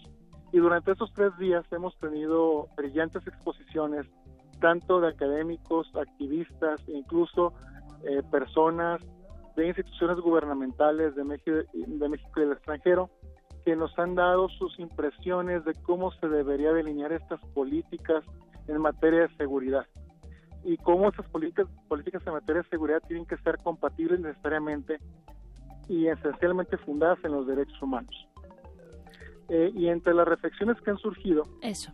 es eh, lo, eh, lo que más ha destacado es la importancia de la participación de la sociedad civil en la estructuración de estas políticas una política de seguridad que excluye a la sociedad civil en su en su estructuración es una política de seguridad que estará destinada a fracasar en una democracia. Por supuesto, eh, sí, eso, eso ha sonado y ha sonado también, doctor, que pues este es un primer paso. Nos encontramos en una primera etapa de una construcción del proyecto de seguridad nacional eh, y también de la impartición de justicia. Es un primer momento de un largo trecho por ahí yo escuchaba en la mañana eh, la conferencia con el doctor Pedro Salazar, por ejemplo, del, el director del Instituto de Investigaciones Jurídicas, eh, decían que pues bueno, esto por lo menos unos 10 años, incluso 20 años algunos han opinado que se pueda prolongar para alcanzar pues un nivel suficiente de impartición de justicia equitativa en este país, ¿no? ¿Qué, más se ha vertido de estas de estos grandes eh, pues líneas de análisis en torno a estos temas? Eh, sin duda estamos en una época de grandes cambios eh, jurídicos en México y tenemos reformas importantes constitucionales que se están poniendo en marcha. Por ejemplo, estamos en medio de la puesta en marcha, en los primeros meses y años de puesta en marcha de un sistema penal acusatorio que presenta grandes retos para la administración de justicia. Estamos también en ciernes y estamos eh, a la expectativa de lo que puede ocurrir con la ley de seguridad interior que ha sido duramente criticada en el evento, hay que decirlo, por su carácter autoritario, por poner en riesgo a los derechos humanos y por ser una legislación que resultaría y resulta incompatible con la propia Constitución mexicana y los tratados internacionales. Esos son algunos de los ejes temáticos que se han manejado, eh, pero también eh, está esta inquietud de qué experiencias internacionales nos pueden servir para nosotros también eh, poner en práctica todo esto. Y con, para ello hemos tenido ponentes de Colombia, Brasil, incluso hoy hubo un ponente italiano, entonces, eh, el, el marco de discusión es muy amplio, es un tema transversal de muchas implicaciones y que llega incluso a cuestionarnos o preguntarnos cómo es que debiera funcionar un sistema de impartición de justicia en materia penal que realmente ayude no solamente eh, a la mera impartición de justicia por impartir justicia, sino también al respeto de los derechos humanos de las víctimas, por ejemplo. Claro, que las víctimas es un elemento que se ha dejado eh, pues digamos abandonado tal vez, ¿no? A pesar de que hay una discusión muy importante en los medios y en los foros distintos, en este caso pues el que se presenta ahora en esta universidad, pero son las víctimas también un eje central. Eh, doctor de estas políticas cómo se cómo cuál es el tratamiento que se le debe dar a una política pública orientada hacia la justicia que atienda a las víctimas de manera eh, pues lo más equitativa y justa posible. Bueno, e, esa es una es una cuestión que ha dado pie a un gran debate porque hay personas eh, que piensan que apoyar a las víctimas tendría que implicar eh, torturar a alguien para sacarle una confesión o la misma violación de derechos humanos. Entonces, eh, estas posturas son realmente incompatibles con un modelo eh, democrático de, justicia. Más bien lo que se debe procurar es que la impartición de justicia eh, sea acorde con los derechos humanos, tanto de los imputados, pero también considerando a la víctima como una parte central en este esquema. Y sin embargo vemos que, por ejemplo, en México, eh, ciertas áreas de la justicia no toman en cuenta a las víctimas, pero aún así llegan a conocer casos de violaciones de derechos humanos. Y eso, desgraciadamente, en muchas ocasiones se ha llegado a ocurrir, por ejemplo, con la justicia militar. Y aunque la Corte Interamericana y la Suprema Corte han logrado acotar en México este espectro de la justicia militar, aún hay muchas tareas pendientes. Eh, e incluso hay recomendaciones de la ONU y eh, incluso eh, sentencias de la Corte Interamericana sobre esta materia que no han sido plenamente cumplidas. Claro, eh, ya nos mencionaba usted y es evidente y obvio que dentro de este foro eh, se tenga que tocar el tema necesariamente obligado, el tema de la ley de seguridad interior que ya está en la puerta eh, para su próxima aplicación o no, dependiendo de la mm. Suprema Corte de Justicia, pero ¿qué se ha dicho? ¿Qué se ha dicho en este foro? ¿Qué, ¿Qué, lecturas han surgido y qué propuestas o críticas también frente a la ley de seguridad interior? Bueno, el, tema de la ley de seguridad interior prácticamente ha invadido todas las mesas del foro. Claro. Es un es un es el gran tema nacional en estos momentos porque es una ley que eh, prácticamente intenta militarizar la seguridad pública en el país, creando regímenes de excepción eh, que tendrían que ser, como su propio nombre lo indica, excepcionales, pasarlos todos esos regímenes de excepción a la normalidad. Entonces las críticas a la ley de seguridad interior no solo han estado desde el punto de los derechos humanos, sino también desde el punto de las políticas públicas en materia de seguridad e incluso desde un punto de vista de la dogmática penal y también el derecho constitucional. Las críticas esencialmente giran en torno a que un modelo de seguridad autoritario y que no garantice como lo ocurre con la ley de seguridad interior, no garantice los derechos humanos, es un modelo que está destinado a fracasar. Es un modelo de seguridad que al final de cuentas eh, podrá obtener victorias pírricas, pero no va a ayudar a la conciliación de un Estado democrático. El rechazo amplio a la ley de seguridad interior, pues todavía, a pesar de que hay un consenso bastante extendido sobre eso, todavía pues eh, nos plantea muchos retos sobre cuál va a ser la actitud o la decisión de la Suprema Corte respecto a esta ley. Claro que también se ha hablado ahí de pues el cambio en ocupar eh, uno de esos, me parece que es uno, doctor, uno de esos eh, espacios en la Suprema Corte, uno de los 11 ministros, eh, se va ya este año, ¿no? El, el ministro Saldívar. es el ministro Cosío. El, ministro Cosío, Que termina su encargo alrededor del mes de noviembre de este año. El ministro Cosío en su momento fue fue nominado por Vicente Fox y fue electo eh, como ministro de la Suprema Corte y es digamos que el único académico duro en la Suprema Corte.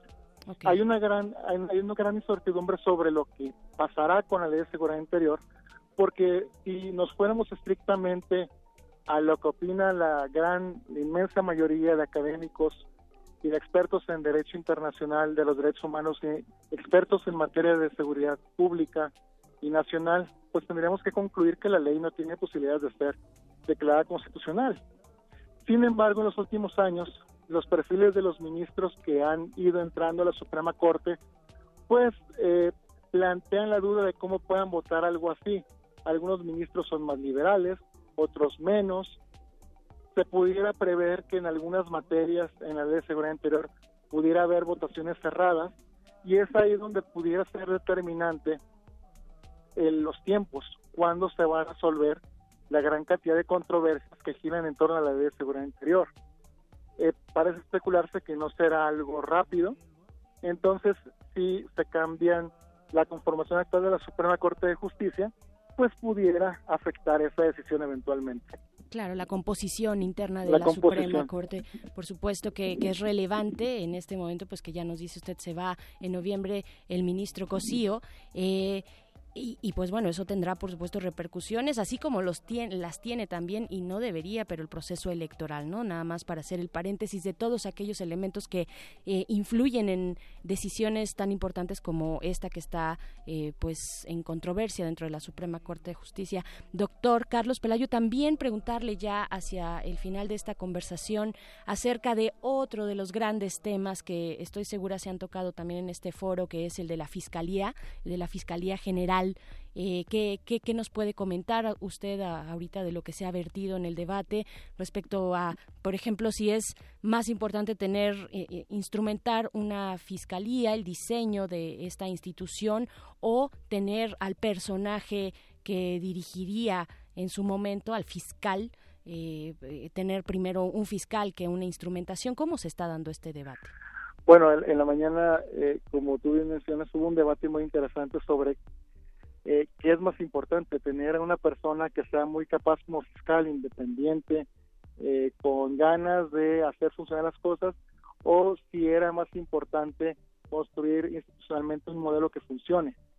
Eh, lo que se mencionaba en la mañana eh, por varios ponentes es que realmente estamos en un escenario un poco desolador, porque no tenemos un modelo institucional plenamente consolidado y tenemos a alguien encargado de la PGR, que es un encargado básicamente de despacho.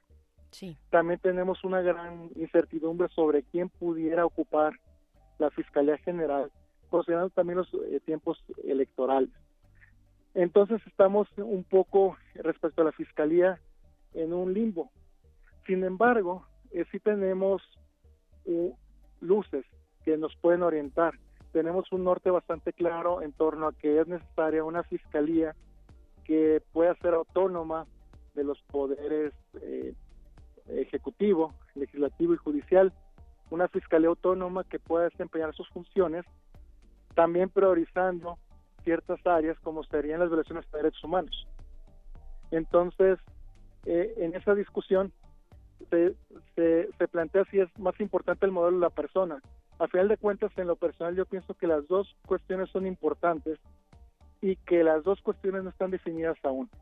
Entonces, el modelo de fiscalía que queremos es algo que aún se puede eh, orientar y, y, digamos, trazar en legislación secundaria. Y el perfil de la persona idónea también es algo en el que se debe cuidar y en donde hay estándares importantes internacionales que tendríamos que atender. Yo en lo personal eh, pensaría que un fiscal tendría que tener las mismas condiciones eh, de objetividad e imparcial que se le exige a un juez. Claro. Entonces, eh, eso es un punto muy importante que, que aún no está definido y que precisamente se está discutiendo en estos días en este foro. Claro, la, autonomía, porque también no hay que olvidar que pues hay voluntades políticas, más en tiempos electorales, hay voluntades que podrían intervenir en un tema tan importante como la generación de una fiscalía, con un fiscal adecuado, con un perfil adecuado, que pueda básicamente pues perseguir un tema tan grande y tan arraigado y tan nocivo como es el de la corrupción, ¿no?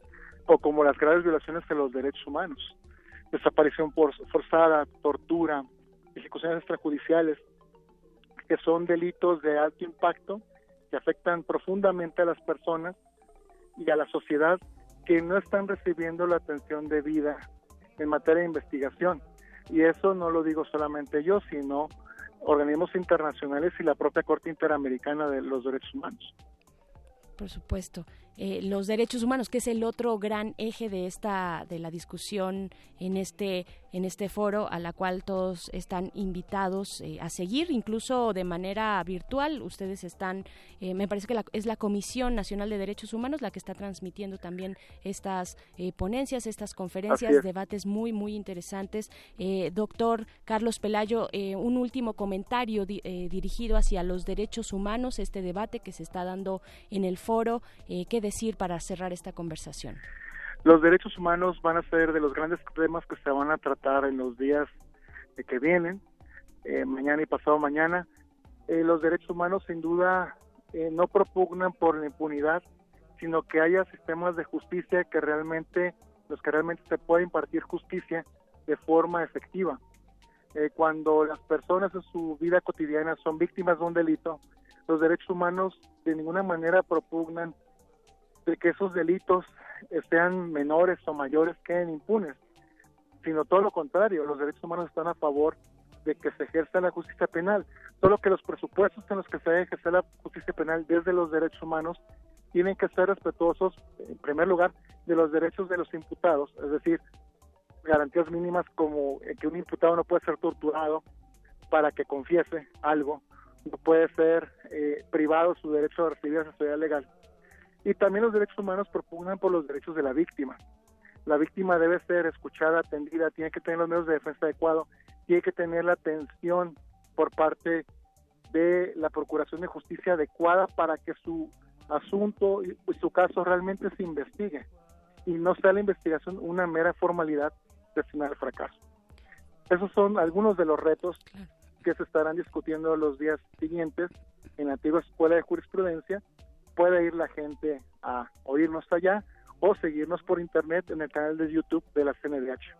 Por supuesto, importantísimo eh, solo resaltar, profesor doctor Carlos Pelayo, esto que dice acerca de los derechos humanos, porque hay una, una campaña de desprestigio ante, eh, pues, esto que menciona justamente eh, los derechos humanos defienden a delincuentes, además poniendo esa eh, gran etiqueta, ¿no? A las personas que se encuentran en proceso, los defienden, eh, eh, muchos saldrán a las calles por delitos menores, no sé, y, como que hay en el ambiente y en muchos medios también de comunicación, pues un, un ataque y una crítica muy fuerte hacia, hacia esta parte de la justicia, ¿no?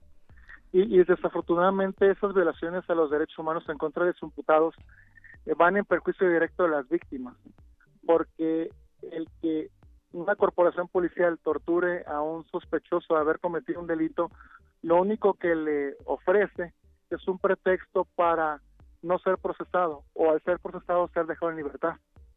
Entonces, si realmente la, Administración de Procuración de Justicia en este país fuera consciente de ese daño que hacen cuando torturan a alguien, por poner un ejemplo, eh, no lo harían porque van en perjuicio directo a la víctima la víctima tiene derecho a que la acusación que se formule en contra de estas personas sea tratada de forma profesional y eso incluye, y eso también se ha discutido, en que se puedan recabar pruebas, no solamente de oídas o de forma tradicional, que sea la confesión o, testimonios, sino incluso también de forma científica.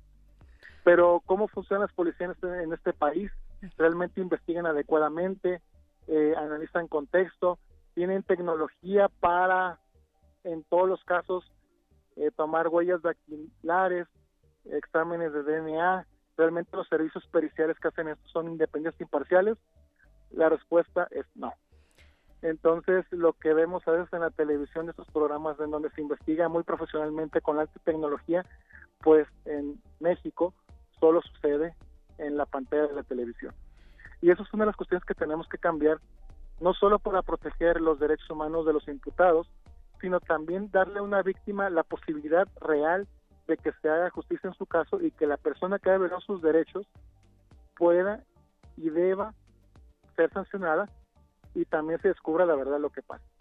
Por supuesto, profesionalizar, que es una deuda de muchísimos años, eh, pues vaya, es uno de los debates importantes, pero es necesario profesionalizar a aquellos que están impartiendo, aquellos que están también investigando, eh, porque desde ahí empiezan los tropezones para, pues, efectivamente dar una impartición de justicia equitativa. Muchas gracias, eh, doctor Carlos Pelayo Moller, investigador del Instituto de Investigaciones Jurídicas de la UNAM, y pues bueno, estaremos ahí pendientes de lo que siga ocurriendo este foro todavía de aquí hasta el viernes, segunda conferencia Internacional Seguridad y Justicia en Democracia. Muchísimas gracias por el momento, por haber tomado esta comunicación. Muchas gracias y buenas noches al auditorio y a usted también. Muchísimas gracias, doctor. Pues ya vieron temas, eh, además temas circulares, ¿no? Temas que se conectan eh, unos con otros, temas eh, que están ahorita en la agenda pública de nuestro país. Acá en el modernísimo eso hemos hablado desde distintos ángulos acerca de la seguridad, de la justicia, los derechos humanos y cómo estos podrían construir democracia en nuestro país.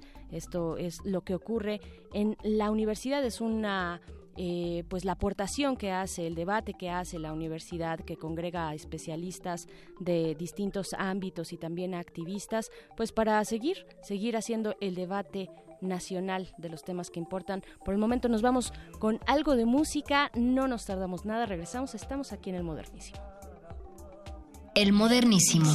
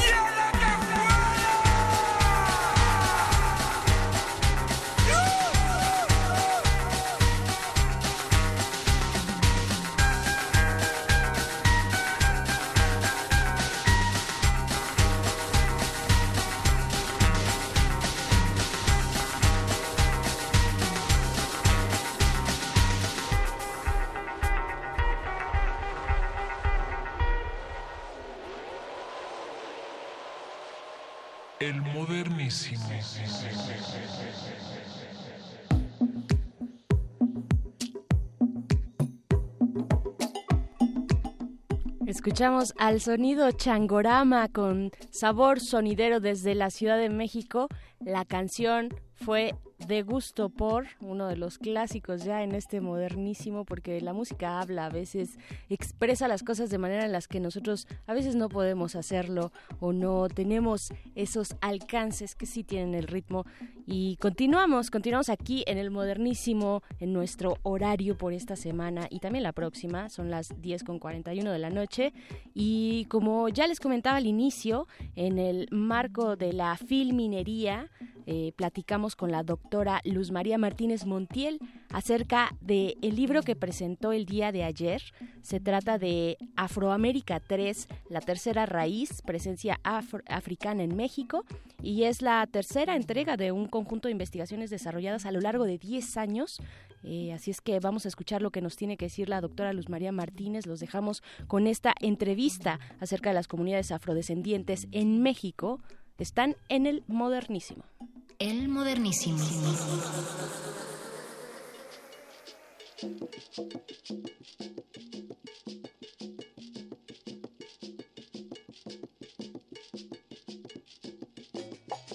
Ya estamos de regreso aquí en Resistencia Modulada Radio UNAM El Modernísimo. Este martes 27 de febrero se presentó en el Salón Filomeno Mata en la FIL, en la Feria Internacional del Libro de Minería, el libro Afroamérica 3, la raíz, la tercera raíz, presencia africana en México. Y está la doctora Luz María Martínez en la línea. Ella es etnóloga por la ENA en licenciatura y maestría, con posgrado en maestría y doctorado por la Universidad René Descartes de la Sorbona de París y también doctora en estudios latinoamericanos de esta universidad. La doctora Luz María Martínez Montiel también ha realizado trabajos de campo en la costa chica de Guerrero, así como en África Occidental y África del Norte. Doctora Luz María Martínez, bienvenida, ¿cómo está? Muchas gracias, muy bien, muchas gracias. Gracias, pues para comentarnos acerca de este libro que eh, pues está presentando, se presentó ya en la Feria de Minería, eh, pues resultado de un proyecto, tengo entendido, de un proyecto de investigación dentro del Programa Universitario de Estudios de la Diversidad Cultural y la Interculturalidad, en el que se recoge una década, doctora, de análisis histórico y antropológico sobre las eh, poblaciones afrodescendientes en América. Y para iniciar, yo le pediría, doctora, pues que nos comente el panorama general de la comunidad afrodescendiente en México, de una manera muy, muy general en términos de políticas públicas, fomentos a sus actividades culturales, acceso a servicio. ¿Cómo está esta comunidad eh, actualmente? Mire usted, la comunidad se divide en varias partes porque ya tienen asociaciones dedicadas a difundir su existencia. Y digo su existencia porque nosotros en la tercera raíz les hemos dedicado años para enseñarles su historia dado que procedían originalmente de mitos que se habían inventado cuando en realidad eran el resultado de un envío de esclavos llegados en embarcaciones en las costas de Guerrero. Esa es la situación de los afrodescendientes en Guerrero, que es donde más eh, asociaciones se han fundado, además de un museo que se tenía, no sé en qué estado esté, pero había un museo que se fundó en Coajiniculapa, lo fundamos nosotros durante la temporada de Culturas Populares, que dirigía el mismo etnólogo del Val.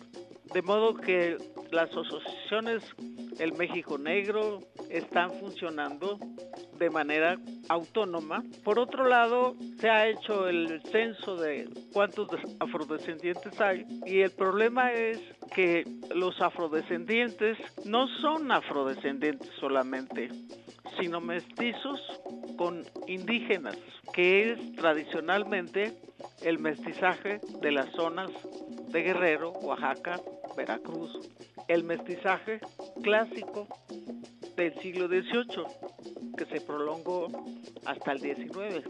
Doctora, eh, usted ya nos daba un poquito de la génesis de esta población y ahora nos comparte también eh, pues este proceso del mestizaje, pues es un abandono histórico a esta comunidad, ¿cuál es el nivel de este borramiento para darnos una idea, el nivel del borramiento histórico del que han sido objeto las poblaciones afroamericanas en México? El problema está en la escuela primaria que maneja la educación pública. Según el artículo tercero de la Constitución, dice que la educación básica y gratuita debe ser laica y de calidad. Y casualmente en las escuelas públicas no se enseña la historia de la tercera raíz. No se sabe nada de los esclavos africanos que llegaron la historia en la historia de México que ha sido escrita muchas veces no está la llegada de esos africanos y eso no se enseña en las escuelas. ¿Cuál es el motivo, doctora? ¿Por qué? ¿Por qué se han dejado de lado no solo supongo yo, usted díganos en las escuelas, sino también en los programas eh, sociales para dignificar esta tercera raíz de la que habla? Puede ser una secuela del colonialismo mismo, es decir, nosotros padecemos todavía de prejuicios raciales que nos hacen ver como extraño a la gente que no es como nosotros. Es decir, hay una discriminación contra el indígena y hay una discriminación contra la gente que tiene un, cierto color que puede ser la herencia africana. Eh, bien, doctora, usted pues va a presentar este libro Afroamérica 3, la tercera raíz, presencia africana en México. ¿Cuáles son los ángulos específicos de su abordaje para este, para esta entrega, esta tercera entrega? Porque ya se hicieron dos previas. Entonces, ¿de qué va pues este, este ejemplar? el primer volumen es nada más la ruta del esclavo, que es el traslado de africanos a América, a las colonias americanas. El segundo volumen es precisamente de los descendientes de los esclavos, de aquellos esclavos en toda América Latina.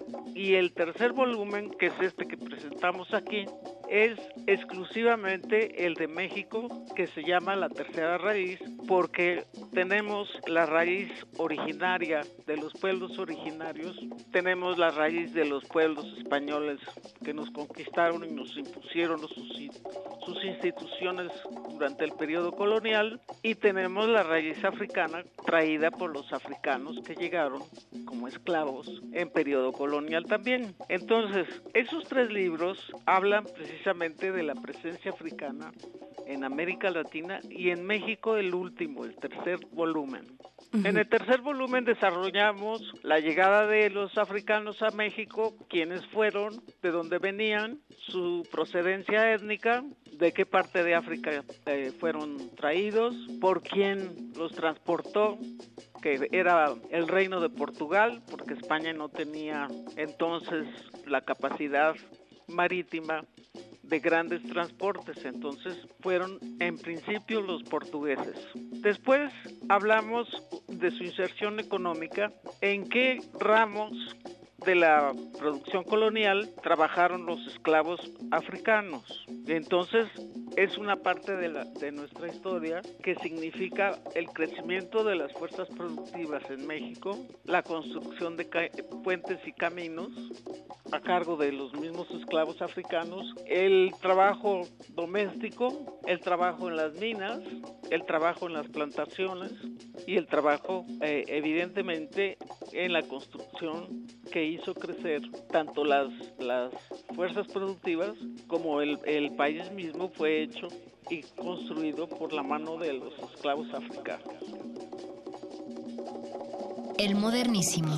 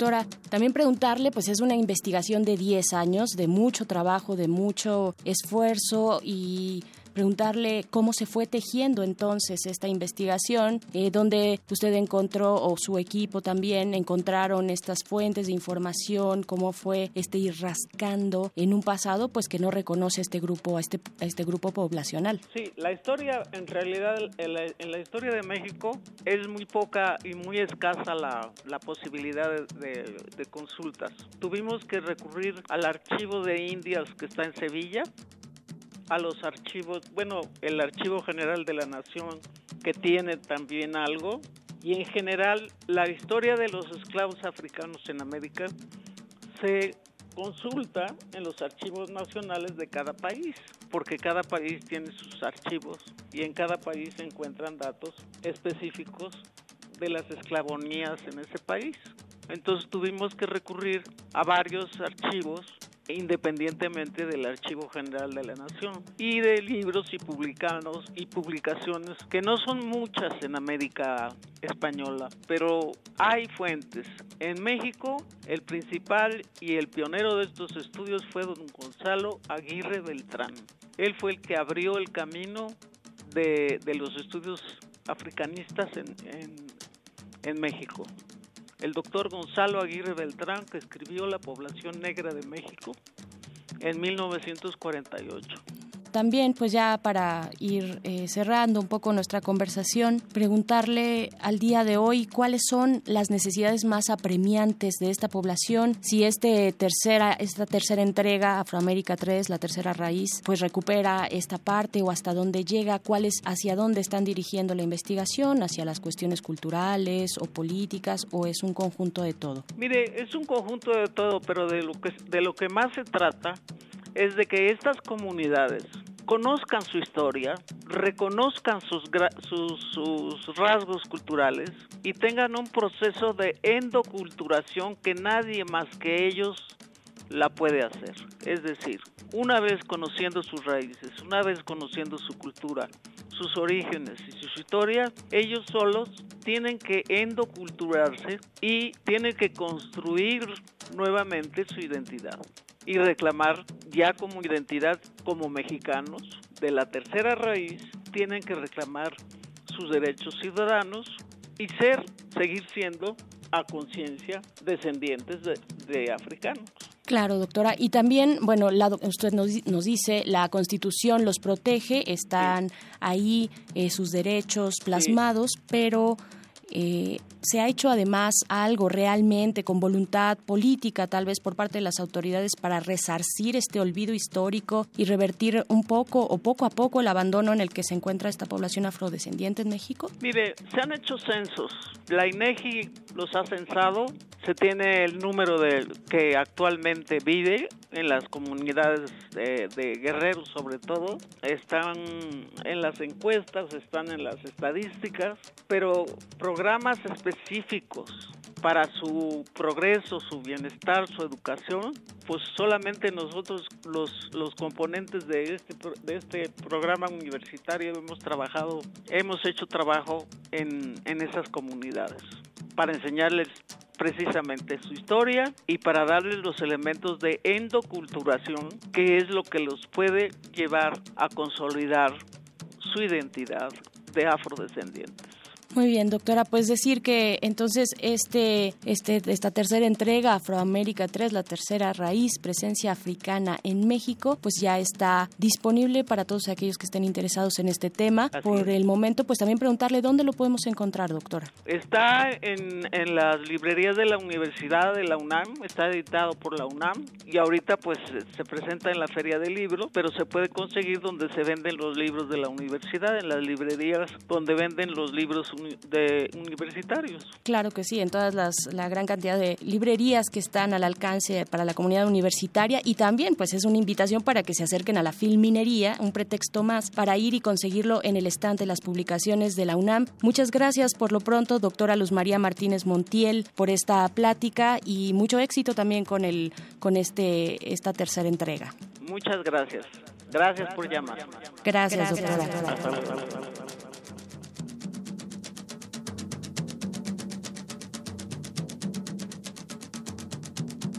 El modernísimo.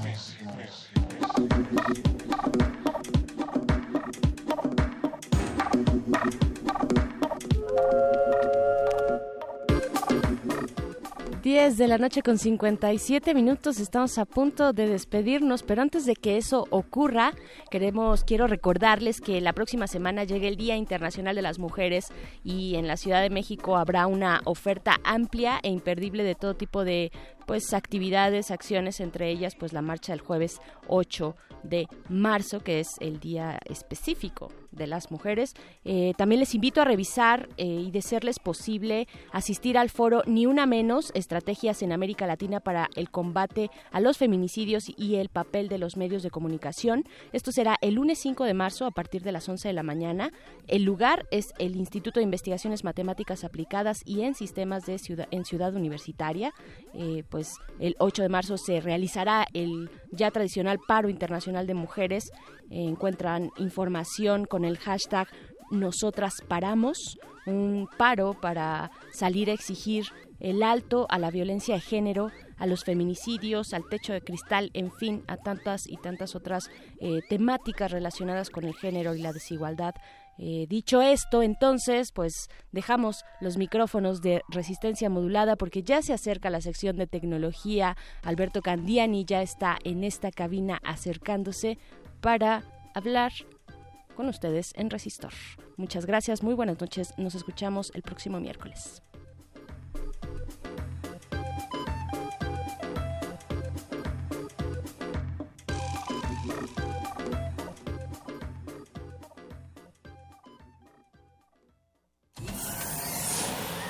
Última página del fanzine. Pero mientras el futuro esté desigualmente repartido, buscaremos llegar a él. El modernísimo.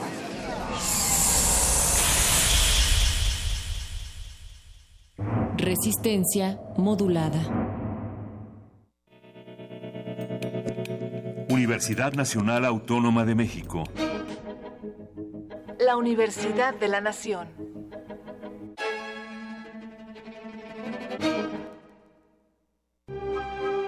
Leer transforma, enriquece, educa, pero sobre todo da libertad. 39 Feria Internacional del Libro del Palacio de Minería. Un clásico de la Ciudad de México. Del 22 de febrero al 5 de marzo de 2018. Invita a la UNAM a través de su Facultad de Ingeniería.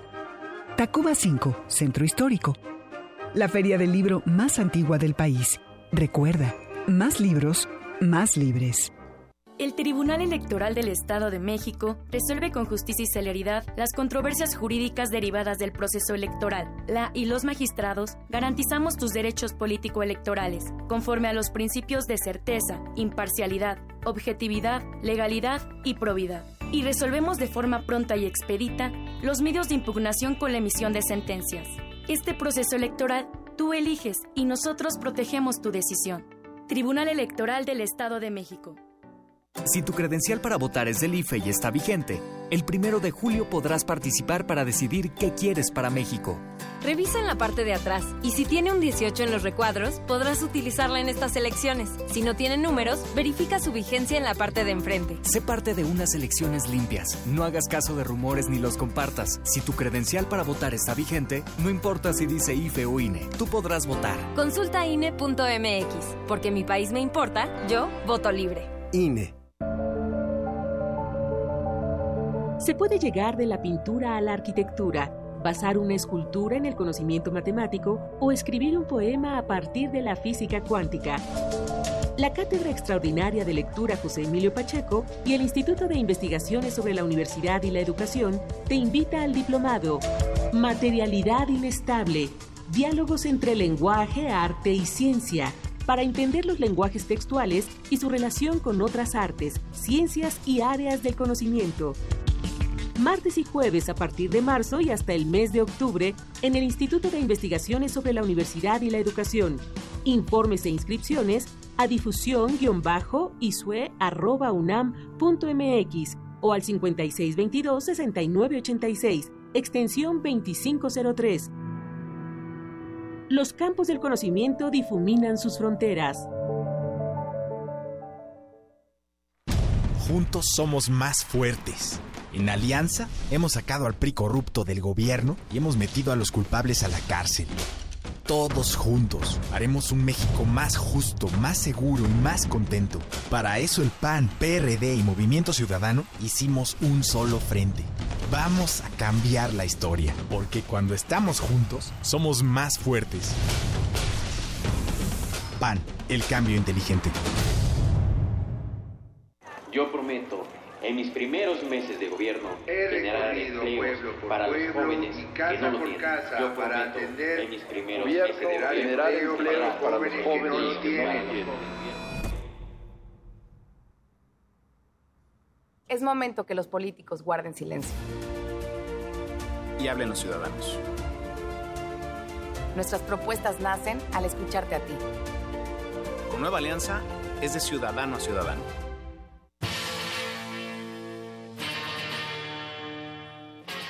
Después de 50 años, cuando despertamos, el rock seguía ahí. Como los dinosaurios que nunca existieron, dejó huellas de su paso por el mundo.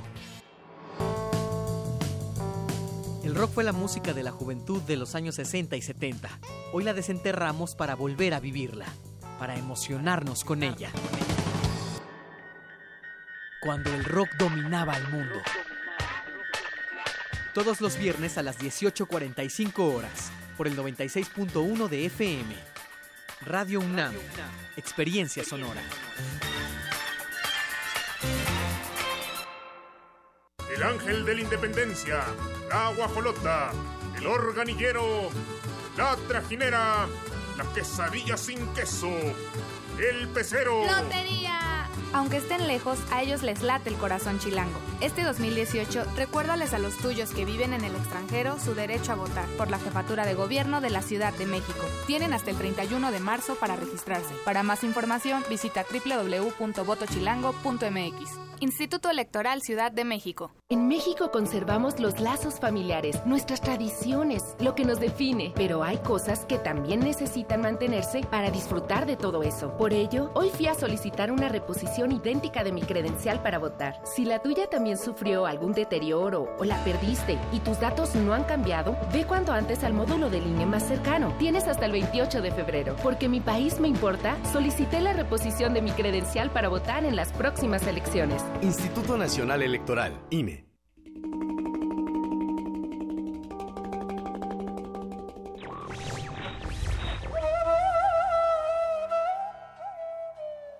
Detesto lo que escribes, pero daría mi vida para que pudiera seguir escribiéndolo. Voltaire.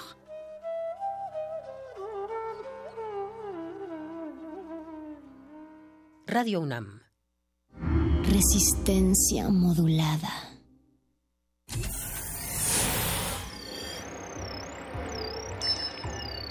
Bienvenida, nueva entidad orgánica. Relaja tus oídos mientras procedemos a analizar tu sistema. Estás a punto de integrarte a una red que conecta al sonido con el conocimiento. Acceso permitido. Por favor, respira, relájate y prepárate para la abducción. Resistor. Esto es una señal.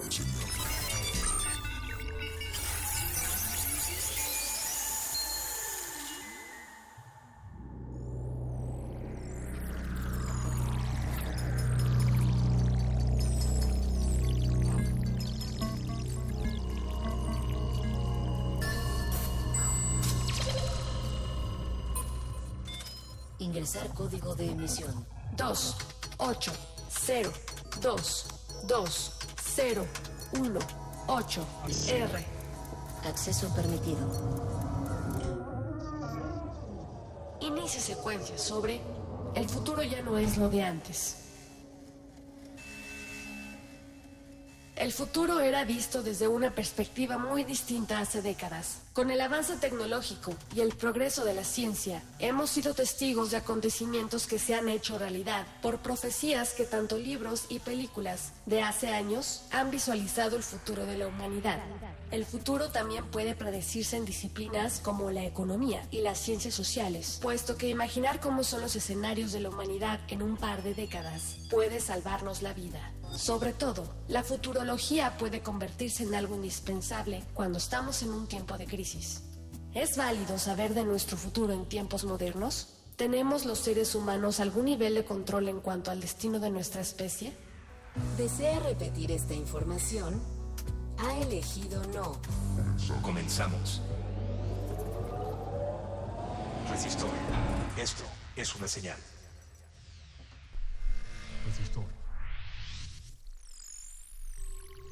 Siendo una hora antes o después del momento en el que usualmente nos aparecemos los miércoles por la noche, esta semana Resistencia Modulada ha, doblado el espacio-tiempo y ha hecho posible que Resistor esté sucediendo ahora a partir de las 23 horas, este 28 de febrero de 2000. De 2000. Del 2000. Efectivamente, sí, porque estamos, estamos en un lapso, hicimos un viaje en el tiempo y este es un pequeño lapso fuera del espacio y el tiempo. Oye, pero ¿y tú quién eres? Yo soy Eloísa Gómez, mucho gusto. Mucho gusto, mucho gusto. Yo soy Alberto Candiani. Vas a trabajar conmigo en el año dos, a partir del año 2016. ¿Sí? Todavía en el año 2015 este ya empezamos, ah, eh. no, en el 2016 empezamos a, a trabajar. O sea, tú vienes del futuro y me estás diciendo que en el 2016 trabajaremos juntos. Así es. Perfecto. Muy bien. Entonces, esta noche, pues voy a Oye, ¿y me, ¿y me, podrías decir quién ganará las próximas elecciones? Híjole. De, o sea, ahora sí que eso no te lo voy a decir porque si no voy a ocasionar un bug en el, en el, una paradoja en el tiempo y todo puede explotar. Muy bien, no me lo digas. y, y, aunque lo supieras, te recomiendo que, que lo dejemos en el misterio. Sean bienvenidos esta noche a Resistor, la sección de ciencia y tecnología de resistencia modulada la barra para jóvenes de Radio UNAM, jóvenes inoctámbulos que se dedican a escuchar las ondas gercianas al filo de la medianoche. Y también dedicada a los niños del 2000 porque yo sé que van a ser jóvenes que van a escuchar Resistor en el año 2018. Jóvenes del 2000, en el 2018 sintonicen el 96.1 de frecuencia modulada y justo sintonícenlo el 28 de febrero a las 23 horas con 10 minutos y escucharás un mensaje que está destinado para ti. Y este mensaje lo puedes compartir también en redes sociales, en arroba Rmodulada en Twitter. Estamos en Twitter como arroba Rmodulada, en Facebook también estamos como Resistencia Modulada y también puedes Puedes comunicarte con nosotros a cabina, por favor, puedes dejarnos algún mensaje a través de este teléfono mágico teletransportador de voz 55 23 54 12 o al 55 23 76 82. O sea, aún en el futuro del cual nos hablas tú, viajera del futuro, viajera del tiempo, en ese futuro del 2018 aún habrá teléfono. Sí. Ah, sí, sí, pero pues ya estamos encaminados, o sea, yo te, yo te puedo contar algunas pistas. Ajá. Obviamente tenemos esta noche un viajero del tiempo que nos va a contar más a detalle sobre algunos aspectos. Eso, un auténtico viajero del tiempo. Ah, mira. Eso es, eso es verdad. Así es. Ah, Entonces, es, alguien que puede ver, pero oye, dime, ¿esos, ¿esos viajeros del tiempo pueden ir hacia adelante y hacia hacia el hacia el futuro y hacia el pasado? Así es. Estos viajeros del tiempo pueden conocer de, ahora sí, de, de los estudios hacia adelante, porque vamos a hablar sobre lo que es el futuro. Digamos, si un historiador pudiese ser un viajero en el tiempo hacia el pasado, Eloisa, ¿qué sería un viajero en el tiempo hacia el futuro? Un... Pues un futurólogo obviamente. Es. Y bueno, pues obviamente esta disciplina eh, tiene muchas ramas. Eh, ya tendremos a este a este viajero del, tiempo que nos va a contar a más detalle sobre este tema. Pero el, pues, la futurología está enfocada más que nada como a la cuestión de disciplinas como la economía, las ciencias políticas, las ciencias sociales, porque pues están tratando de determinar qué es lo mejor para la humanidad. Eso se a grandes rasgos porque no, la verdad no, no les puedo explicar bien la, cuál es la definición. Sí, desde luego, desde luego esta estimación del futuro es una disciplina pues bastante útil y trascendente diría en muchas en muchas ramas del quehacer humano en tanto que necesitamos tener un panorama de hacia dónde estamos yendo. Más que yo diría que no son eh, predicciones sino estimaciones de acuerdo a los elementos actuales y, en tiempos de crisis. Sí sí. Porque cuando estamos en las nubes pues no verdad pero creo que hay que plantearnos la idea de que estamos en un eterno, en una eterna crisis hoy en día y creo que necesitamos futurólogos que nos puedan decir qué hacer. Y que nos dirán si el futuro es utópico o distópico, ¿no? que pues en un, en un futuro, en un futuro México, por ejemplo, en un futuro México tiene nivel promedio de educación de nivel licenciatura, eh, tiene ingresos per cápita eh, del valor de países de primer mundo. En un futuro utópico, México eh, ha abolido la corrupción. Eh, los niveles de seguridad son altísimos. Lo que yo siento que le está pasando a México es que si hay algún combate a la inseguridad, pero este combate a la inseguridad está encaminada también a una vigilancia permanente sobre la sociedad civil. O sea, en lo que se están buscando medidas para controlar esta, esta, bueno, sí, para controlar la inseguridad también se está buscando controlar la información, se está buscando controlar eh, la privacidad. Y bueno, estas son algunas cosas que vamos a hablar hoy en día. Definitivamente, esos pueden ser algunos puntos que hablar con estos viajeros del tiempo, como los, los hemos llamado ya futurólogos. Así es. Pero antes de continuar eh, con, la con el segundo bloque de esta, de esta emisión, vamos a escuchar un... Esta es Una, una rolita que les ah. tengo preparados para ustedes. Ok, sí. ¿Qué rola vas a poner? Pues esto es Future Starts Slow de The Kills del año 2011 y regresamos con este viajero del tiempo, no se muevan. Resistor. Esto es una señal. can fall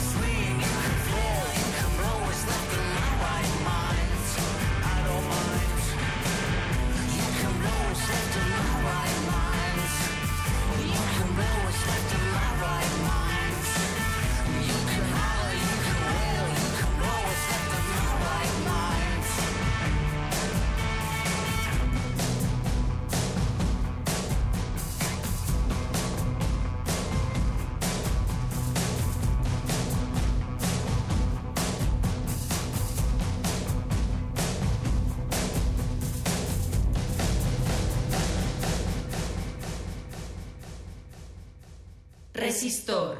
Esto es una señal. Estamos de regreso en Resistor. Esto es una señal. Gracias. Esta noche estamos hablando sobre el futuro ya no es lo de antes. Estoy aquí eh, acompañada de Alberto Candiani y tenemos esta noche a un invitado especial. Él es un viajero del tiempo y nos va a contar la realidad del asunto, ya las cosas como son. Este, nuestro invitado de hoy es Héctor Villarreal. Él es politólogo y comunicólogo de la Facultad de Ciencias Políticas y Sociales de la UNAM. Él es profesor de la Universidad Autónoma Metropolitana Unidad Xochimilco en el Departamento de Política y Cultura. Bienvenido, muy buenas noches. Gracias, buenas noches. Mucho gusto en estar aquí. Héctor, ¿tú ya habías visto que estarías aquí esta noche? No lo pude prever. Hasta hace tres días sí lo preví y no ocurrió como lo había previsto. Tuvimos un cambio de horario imprevisible, ¿no? sí, es, supongo uno de los riesgos cuando se, se estudia el futuro, ¿no? Eh, pues esa, esa incertidumbre. O Aunque no lo estudies, es parte de nuestra cotidianidad. Sí. Y bueno, pues em, para empezar, para calentar motores, eh, para usted, ¿qué es la futurología y cómo, qué discurso está planteando o cuál ha sido su discurso a través de la historia? Bueno, antes de hablar de futurología propiamente, tendríamos que pensar en la idea de modernidad. Digamos que esto parte del proyecto de modernidad que se encadena desde el siglo de las luces, la Revolución Francesa, toda esta apuesta por una sociedad secular en la que los hombres decidan voluntariamente y por sus propias fuerzas cuál va a ser el destino de la humanidad a partir de un proyecto como los que conocemos eh, más hacia el lado de las ciencias sociales o de la ciencia política, el positivismo, esta idea de amor, orden y progreso, que vamos, el futuro va en una línea recta. Digamos, esos son como los antecedentes que están atrás en esta idea de, de la futurología y es como apostarle a la ciencia como la posibilidad de planear y determinar un futuro deseable.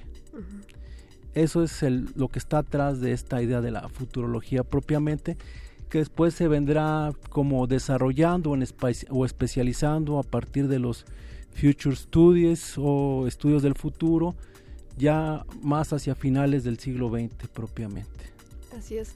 Tengo entendido que la, que la futurología eh, empezó siendo como con una idea un poco, un poco romántica sobre cuál iba a ser el destino de la humanidad. Lo que pasa es que hay que distinguir entre futurismo y futurología.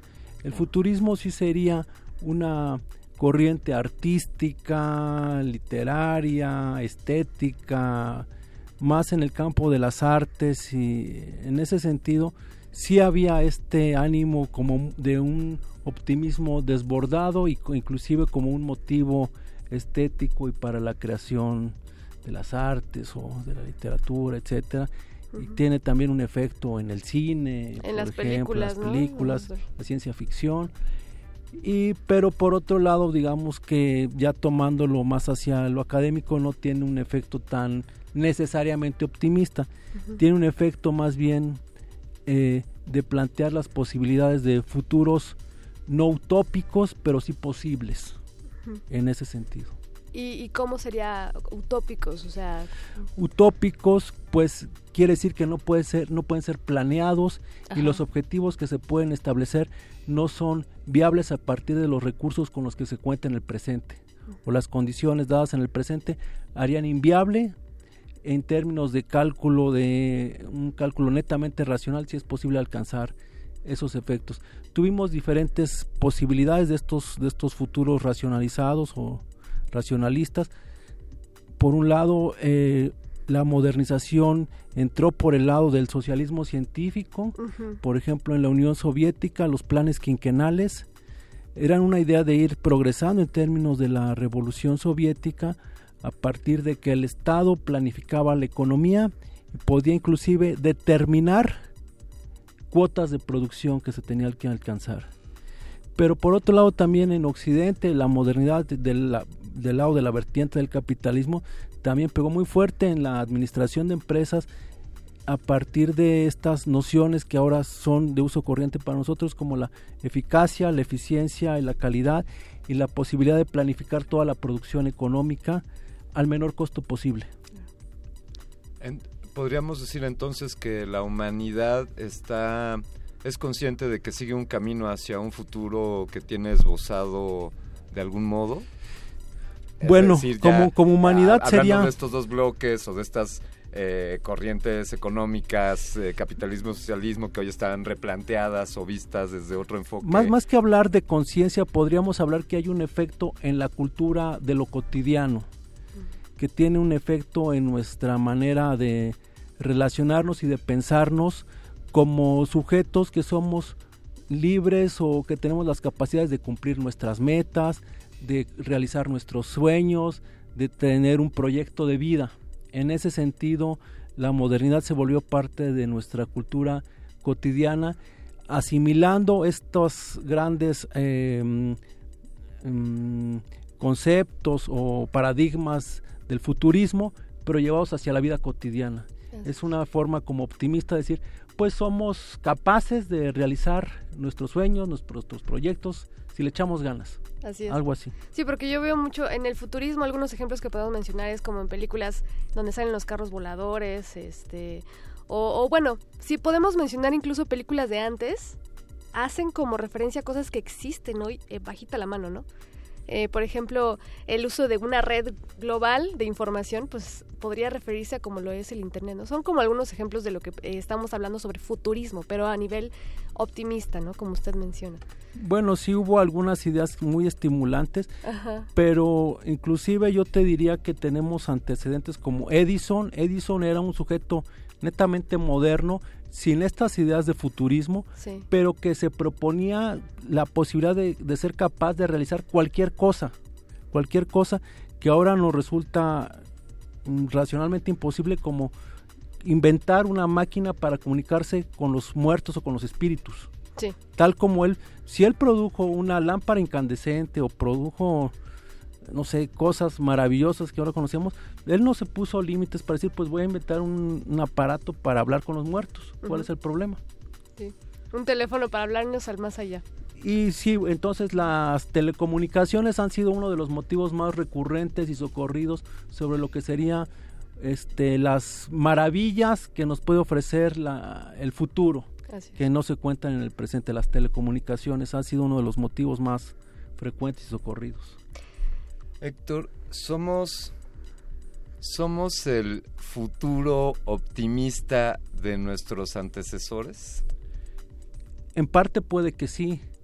Tenemos eh, posibilidad de curar muchas enfermedades que no se habían previsto que eran posibles de curar. Tenemos posibilidades como alcanzar cierta, este, una edad de vida, vamos a llamarle longeva. Tenemos posibilidades de telecomunicaciones que no se habían visto. Este mismo programa es algo inimaginable quizá hace Era no el sueño ideal de algún pero concretamente el mundo de internet y del teléfono inteligente o smartphone inclusive yo te diría hace 25 años el smartphone no existía en la mente de, de Bill Gates Bill Gates escribió un libro que se llamó Camino al Futuro. Y no le pasó por la mente que el futuro iba a pasar por el teléfono inteligente. Hace como ocho años, una cosa así, él dijo, no, pues yo escribí ese libro y nunca se me ocurrió que el futuro iba por el lado del teléfono inteligente. Sí, te eh, contribuyo a este comentario. También tiene una idea Bill Gates a inicios, a mediados de la década de los años 80, donde dice, no veo por qué a, la gente común habría de interesarle tener una computadora en su casa. está dejando de serle, está dejando de serle importante a partir del teléfono móvil. Sí, sí, claro, ya todavía. Pero le dio la vuelta. Yendo más allá. Sí, eh, me, me, gusta que, que veas que sí podemos ser o sí somos el futuro. Medianamente, no necesariamente ese, pero... 50% y 50%, ¿qué opina? 50, no sé si en esos porcentajes, pero un poquito sí. Un poquito sí. Y algo, algo platicábamos con Eloísa, el estudio del futuro también implica eh, la formulación de de discursos y incluso no me atrevería a decir de dogmas, pero le voy a poner las comillas para, para refrasear a algunos de nuestros políticos, verdades históricas. Eh, o sea, el, decíamos hace rato, los historiadores pueden ser viajeros del futuro, que viajeros en el tiempo que van hacia el pasado, pero también construyen el futuro al escribir, al narrar los hechos de acuerdo a una óptica. ¿Qué tan modificable es o eh, cuál es la óptica real del estudio del futuro? Mira, es, un, es lo que te había comentado en términos de que se ha vuelto parte de nuestra cultura. No necesariamente en términos tecnológicos, pero sí estamos habituados ya con la idea de la certidumbre en que podemos orientar la secuencia de los acontecimientos hacia una ruta o hacia otra. No es necesariamente cierto, pero sí es algo que estamos más o menos experimentando cotidianamente. De algún modo también esto, estas ideas ahora de que no es tampoco nuevo lo de los fake news y eso, es como decir, si yo incido en un mensaje en Twitter con determinado sentido político, voy a hacer que la opinión pública cambie hacia un lado y eso favorezca hacia un candidato o hacia un político o hacia otro. En ese sentido. A, mí me, ahorita me quedé reflexionando esto que comenta usted, de que primero hay que pensar, antes de, hablar de futurología, pensar en, la, en, el, en, el, modernismo, en el moderno, moderno, me hace pensar que tal vez nosotros en, este, en esta era del modernismo, eh, nosotros siempre estamos pensando en el futuro, ¿no? O sea, esta eh, cuestión de la cotidianidad, de estar trabajando cotidianamente, por ejemplo, dentro de un sistema, por ejemplo, hoy en día que es el capitalismo en, esta, este, este continente, nos hace pensar siempre en el futuro, ¿qué voy a hacer mañana? ¿Cuál va a ser mi futuro? ¿Me voy a poder pensionar? ¿Qué voy a ganar el día de mañana? ¿Qué voy a comer? También esta idea de preocuparnos por el futuro nace a raíz de lo... Eh, de cómo se han dado los medios de producción y, las, y el sistema que hoy rige el planeta? Bueno, sí tiene que ver necesariamente con que hay una, vamos a llamarle un modelo educativo y cultural que corresponde al modo de producción. Ahora, eso no quiere decir que sea determinante en términos absolutos, porque esa idea o perspectiva de lo que es el futuro se ha ido modificando. Digamos, si estamos condicionados a pensar en un futuro deseable, pero ese futuro deseable se ha venido modificando a lo largo del tiempo por distintos motivos. La idea que del futuro deseable actual es completamente distinta a la idea del futuro deseable de hace 50 años, de hace 30 años y hace 20 años. Hace 50 años a lo mejor la idea del futuro deseable era absolutamente tecnológico, sustituir a la naturaleza por tecnología. Ahora esa idea no es viable. Ahora el futuro deseable tiene que ver con desarrollo sustentable, con lo orgánico, con la integración del, medio ambiente, de la naturaleza en nuestra cotidianidad y, e inclusive sustituir en la medida de lo posible eh, las tecnologías por lo natural. Este valor del veganismo, lo vegetariano, lo natural, lo silvestre. Las energías renovables. Toda, todo ese, toda esa visión de una armonía con la naturaleza se opone al futurismo de hace larga data en el que lo mejor era lo tecnológico. Y eso, eh, digamos que sí es verdad que sigue presente una idea de eh, construir un futuro deseable y que es posible, pero esa idea se modifica a lo largo de los años. Claro, y y lo que en un futuro cercano sea el ideal de un futuro al cual se aspire, pues seguramente cambiará, ¿no?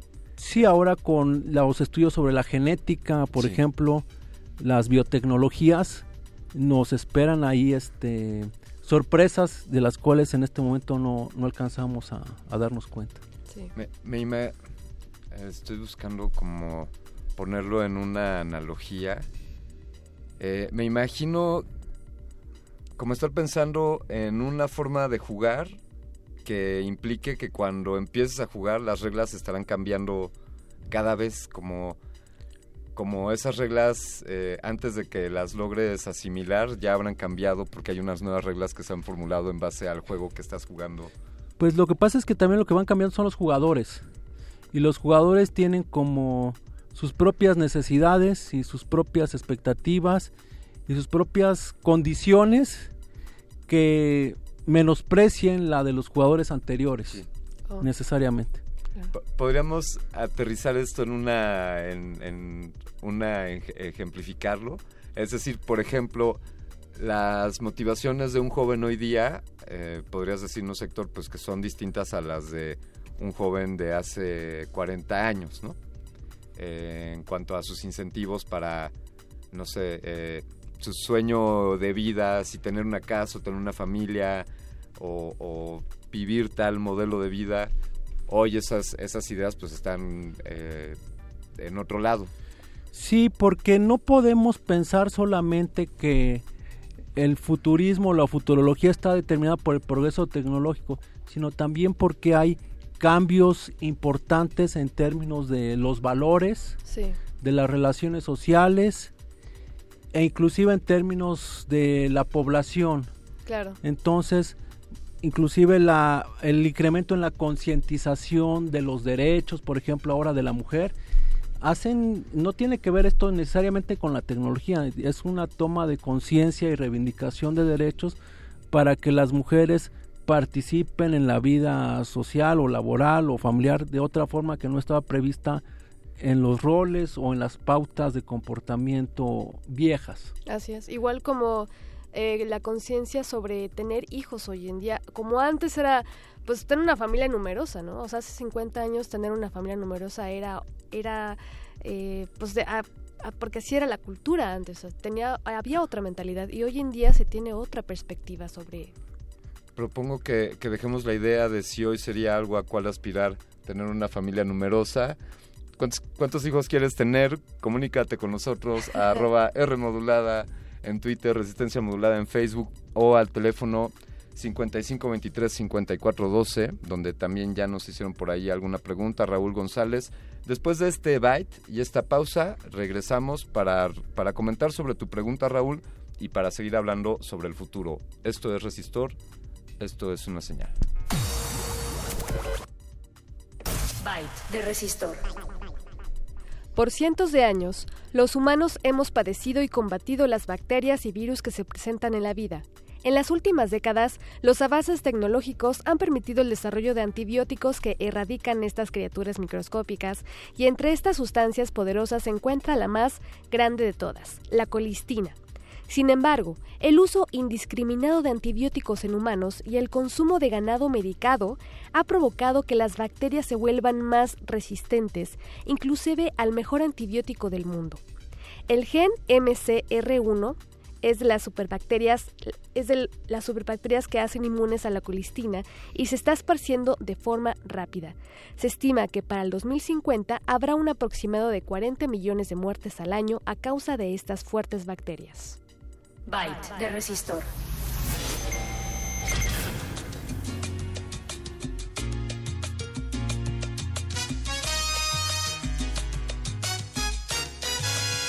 Quien supiera el futuro para no enamorarse de un amor que más tarde se desvanecerá. Quien supiera los cambios que dan los sentimientos para así enamorarse una vez nada más.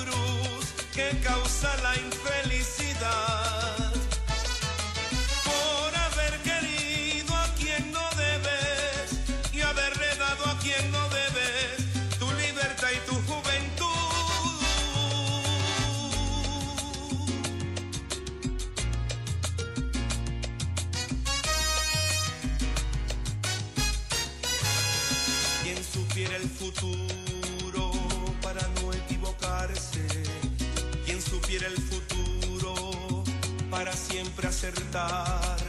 Más allá del presente, sé que hay un horizonte donde todo se sabe y secretos no hay.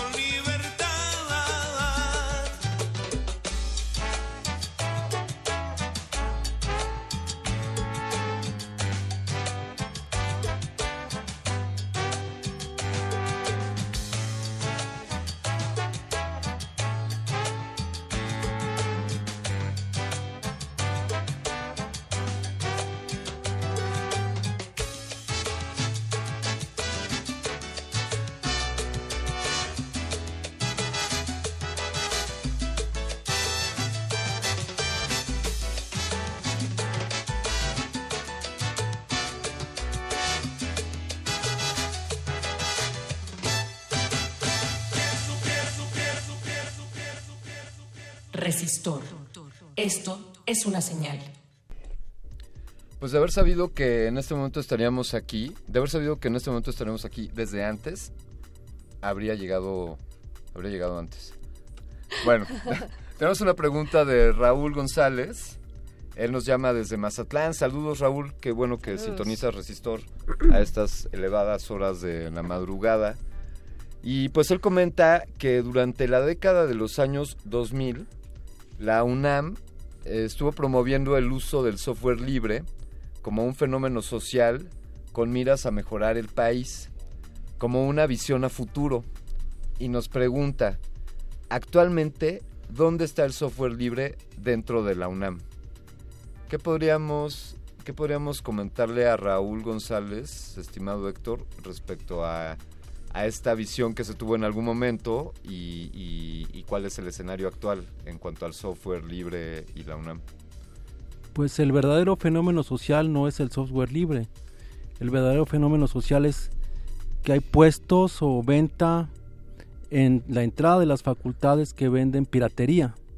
Y ese es el verdadero fenómeno social que equivale o suple al software libre, que es el software barato en realidad, pero ilegal o al margen de la legalidad. Di- digamos que si en los años de la década del 2000 quizá utópicamente se vislumbraba un futuro en el cual usáramos software libre, eh, se ha llegado a cumplir esa premonición, pero no como la imaginábamos en cuanto a software eh, sin costo y como el sistema operativo Unix, sino que sí llegó ese futuro, pero el futuro se llama 50 pesos, le compras a un pirata un, un disco y ya tienes el programa. Bueno, tiene que ver con que la idea de futuro es facilitarte las cosas, hacerlo más práctico, más simple, eh, de algún modo vamos a llamarle más amable. El software libre no alcanzó a cubrir con esa expectativa de hacerlo universalmente simple Sí. y implicó volverse una especie como de activista o militante. Así es.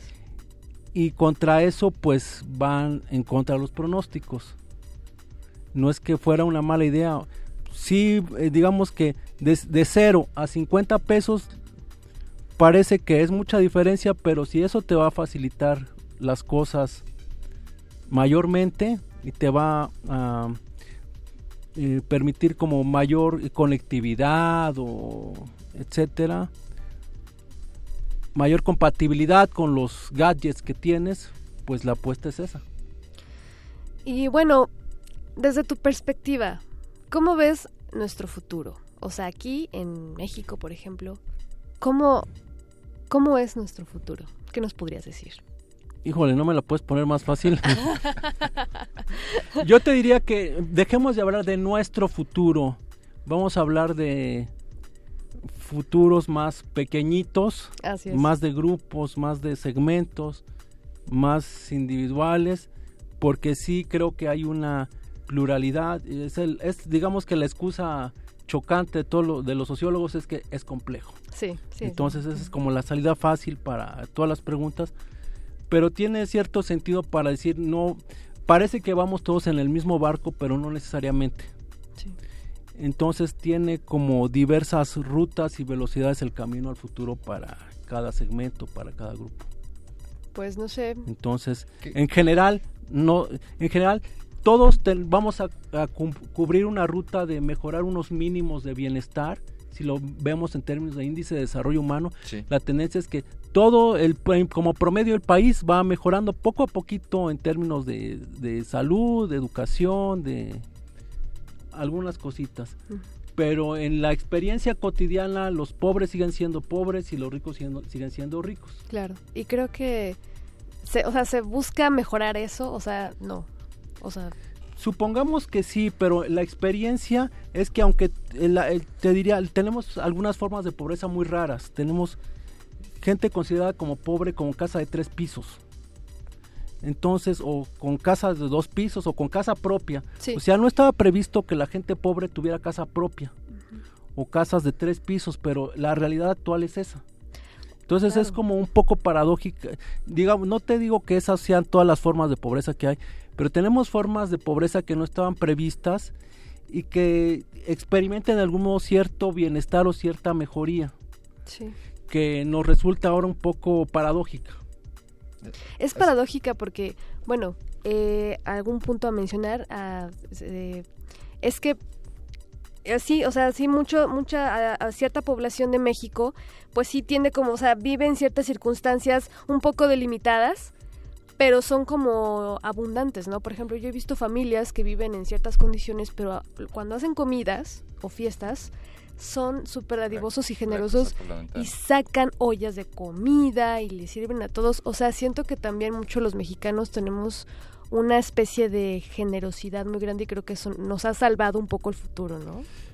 No necesariamente nos ha salvado, pero vivencialmente son como eh, espacios de escape o de catarsis para la pobreza cotidiana. Entonces, Octavio Paz decía que la pobreza del pueblo mexicano es del tamaño de sus fiestas. Sí. Digamos porque hay unas condiciones culturales como reacias al ahorro o a la orientación del ahorro para qué va a servir. Eh, lo que te diría más allá de eso es que eh, sí, sí, podemos pensar que eh, tenemos condiciones de que ahora le llamamos pobreza que hace tiempo no eran previstas como las condiciones necesarias de pobreza. Eso no quiere decir que no haya precariedad y que no haya situaciones difíciles de vivir al día a día con recursos mínimos, pero sí, por ejemplo, el teléfono, el smartphone, el teléfono, el teléfono celular se volvió ya un objeto, un instrumento en manos de la mayoría de la población, incluida población considerada como pobre hace uso ya de estas tecnologías.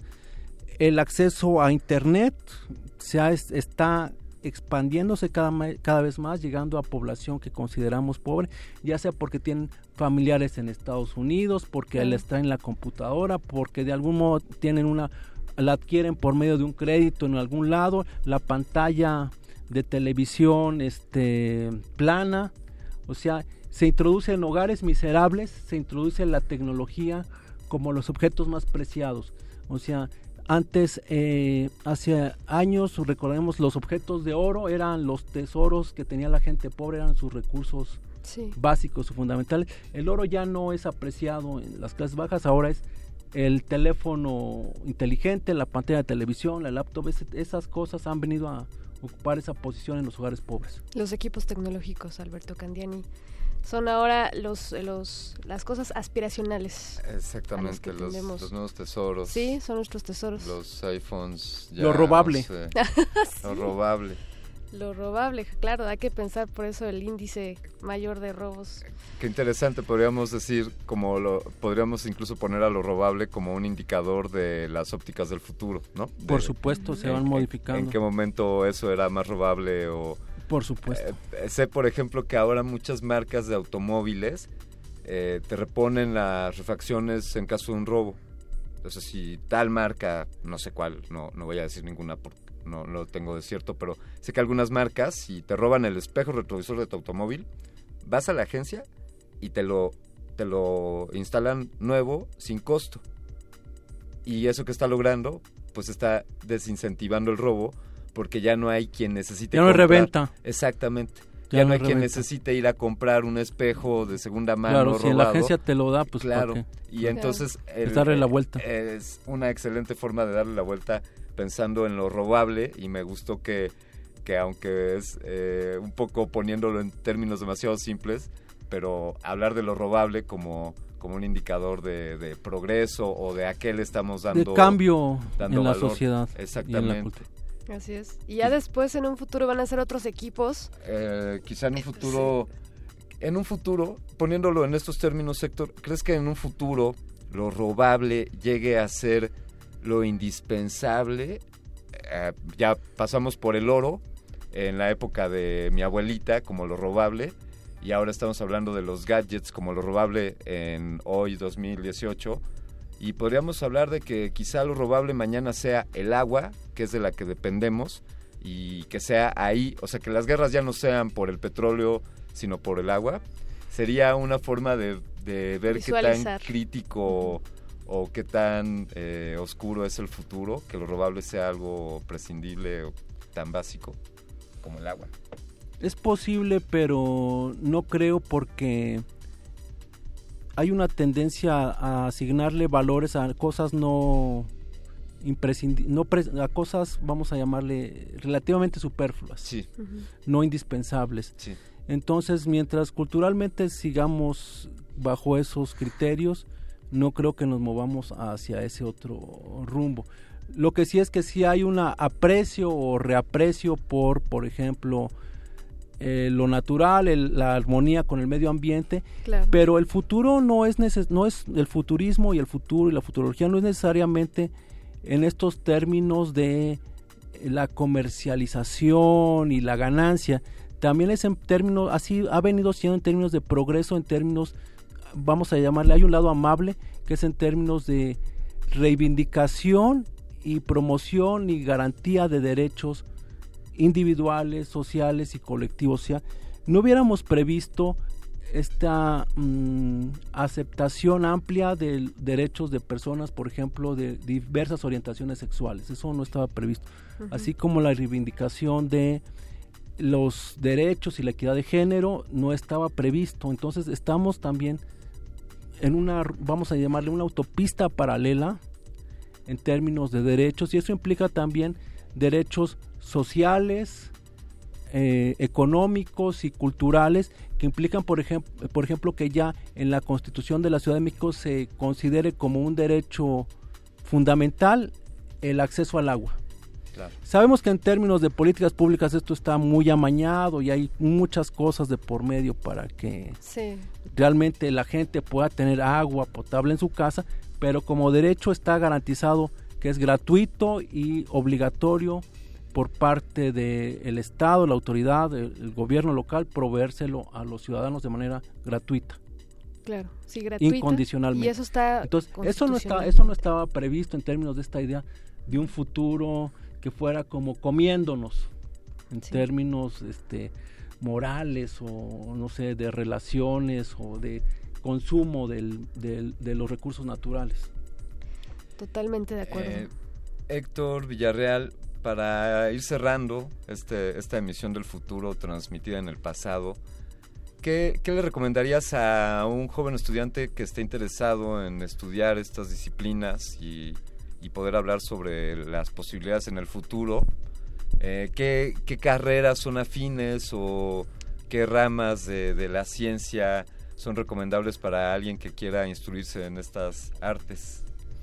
Híjole, esa es una pregunta.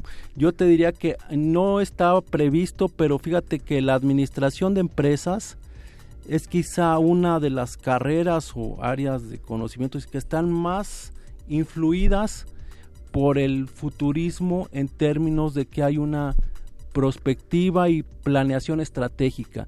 Digamos, las carreras o disciplinas universitarias que consideran la planeación estratégica como parte de su currícula o de su desarrollo profesional son las que tienen más que ver con esto. Yo te diría que hay un efecto muy importante en las carreras de administración de empresas en estos términos del futurismo. ¿Por qué? Porque están pensando en la posibilidad de que las cosas pueden planearse, los recursos pueden administrarse y alcanzar objetivos previstos. Héctor, ¿cómo puede la gente conocer más sobre, sobre tus ideas y, seguirte? ¿Estás en redes sociales o tienes algún sitio web? Mi sitio es hectorvillarreal.info. En Twitter, Villarreal H. Muy bien. Con doble R, por favor. Perfecto. pues. Eh, Te agradecemos. Sí, sé que, sé que en tu ejercicio de, de, poder estimar el futuro, sé que sabes que, volve, que nos volveremos a encontrar en algún momento en esta cabina. Por lo pronto, por hoy, te agradecemos que, que nos hayas acompañado y que hayas compartido con nosotros. Muchas gracias, mucho gusto. Gracias. Gracias a ti. Pues seguimos así en esta emisión casi al borde de la medianoche en resistencia modulada con resistor, donde les tenemos preparado un inventario.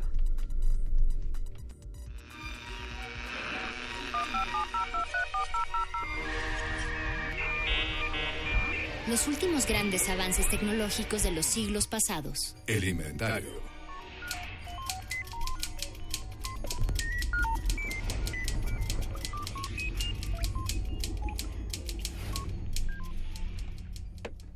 Hace no mucho, la agencia estadounidense publicó en Twitter un muestrario de curiosos objetos de espionaje que utilizaba la CIA.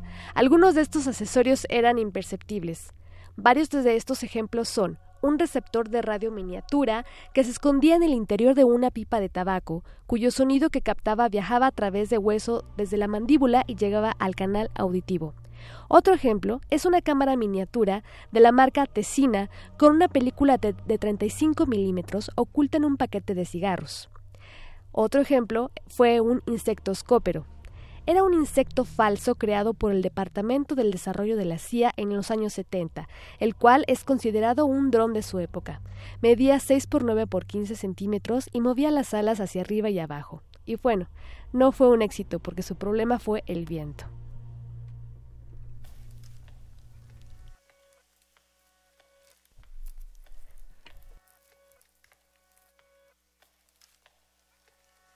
Afortunadamente el futuro ya no es como antes. ya no es como antes. Eso hemos visto un poco gracias al inventario que nos compartiste hoy, Eloisa. Así es. Por ahí hay unos bichos muy parecidos a los estos insectoscópteros. Hay unos, hay unos aparatos que hoy en día usamos que son como insectoscópteros gigantes que son llamados dron y de hecho la palabra dron sí. viene de ah, ahorita no les puedo explicar muy bien pero me parece ser que viene de del sonido que hacen las avispas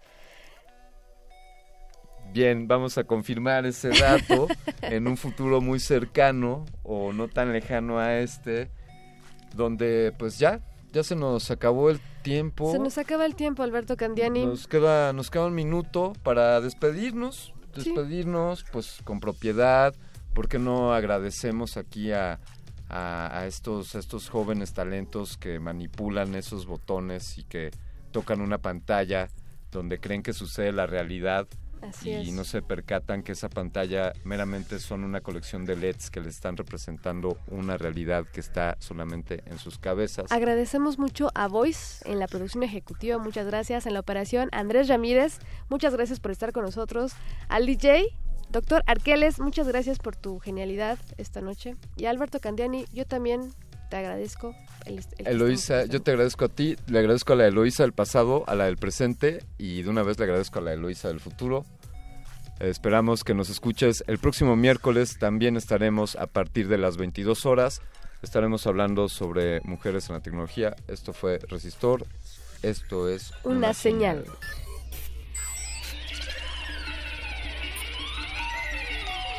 La inoculación simbiótica de conocimiento ha finalizado. Esperamos aprender más de ti en un futuro cercano. Buenas noches. Resisto.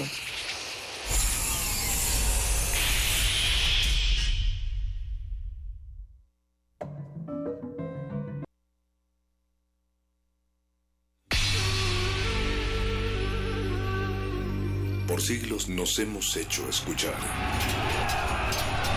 Nacimos como parte de esa inmensa mayoría. Hablar. Escuchar. Debatir. Proponer. Cuestionar. Está en nuestra naturaleza. Seamos instrumentos de conciencia de nuestro pueblo. Usamos el sonido porque atraviesa obstáculos. Muros. Fronteras Nosotros somos la resistencia.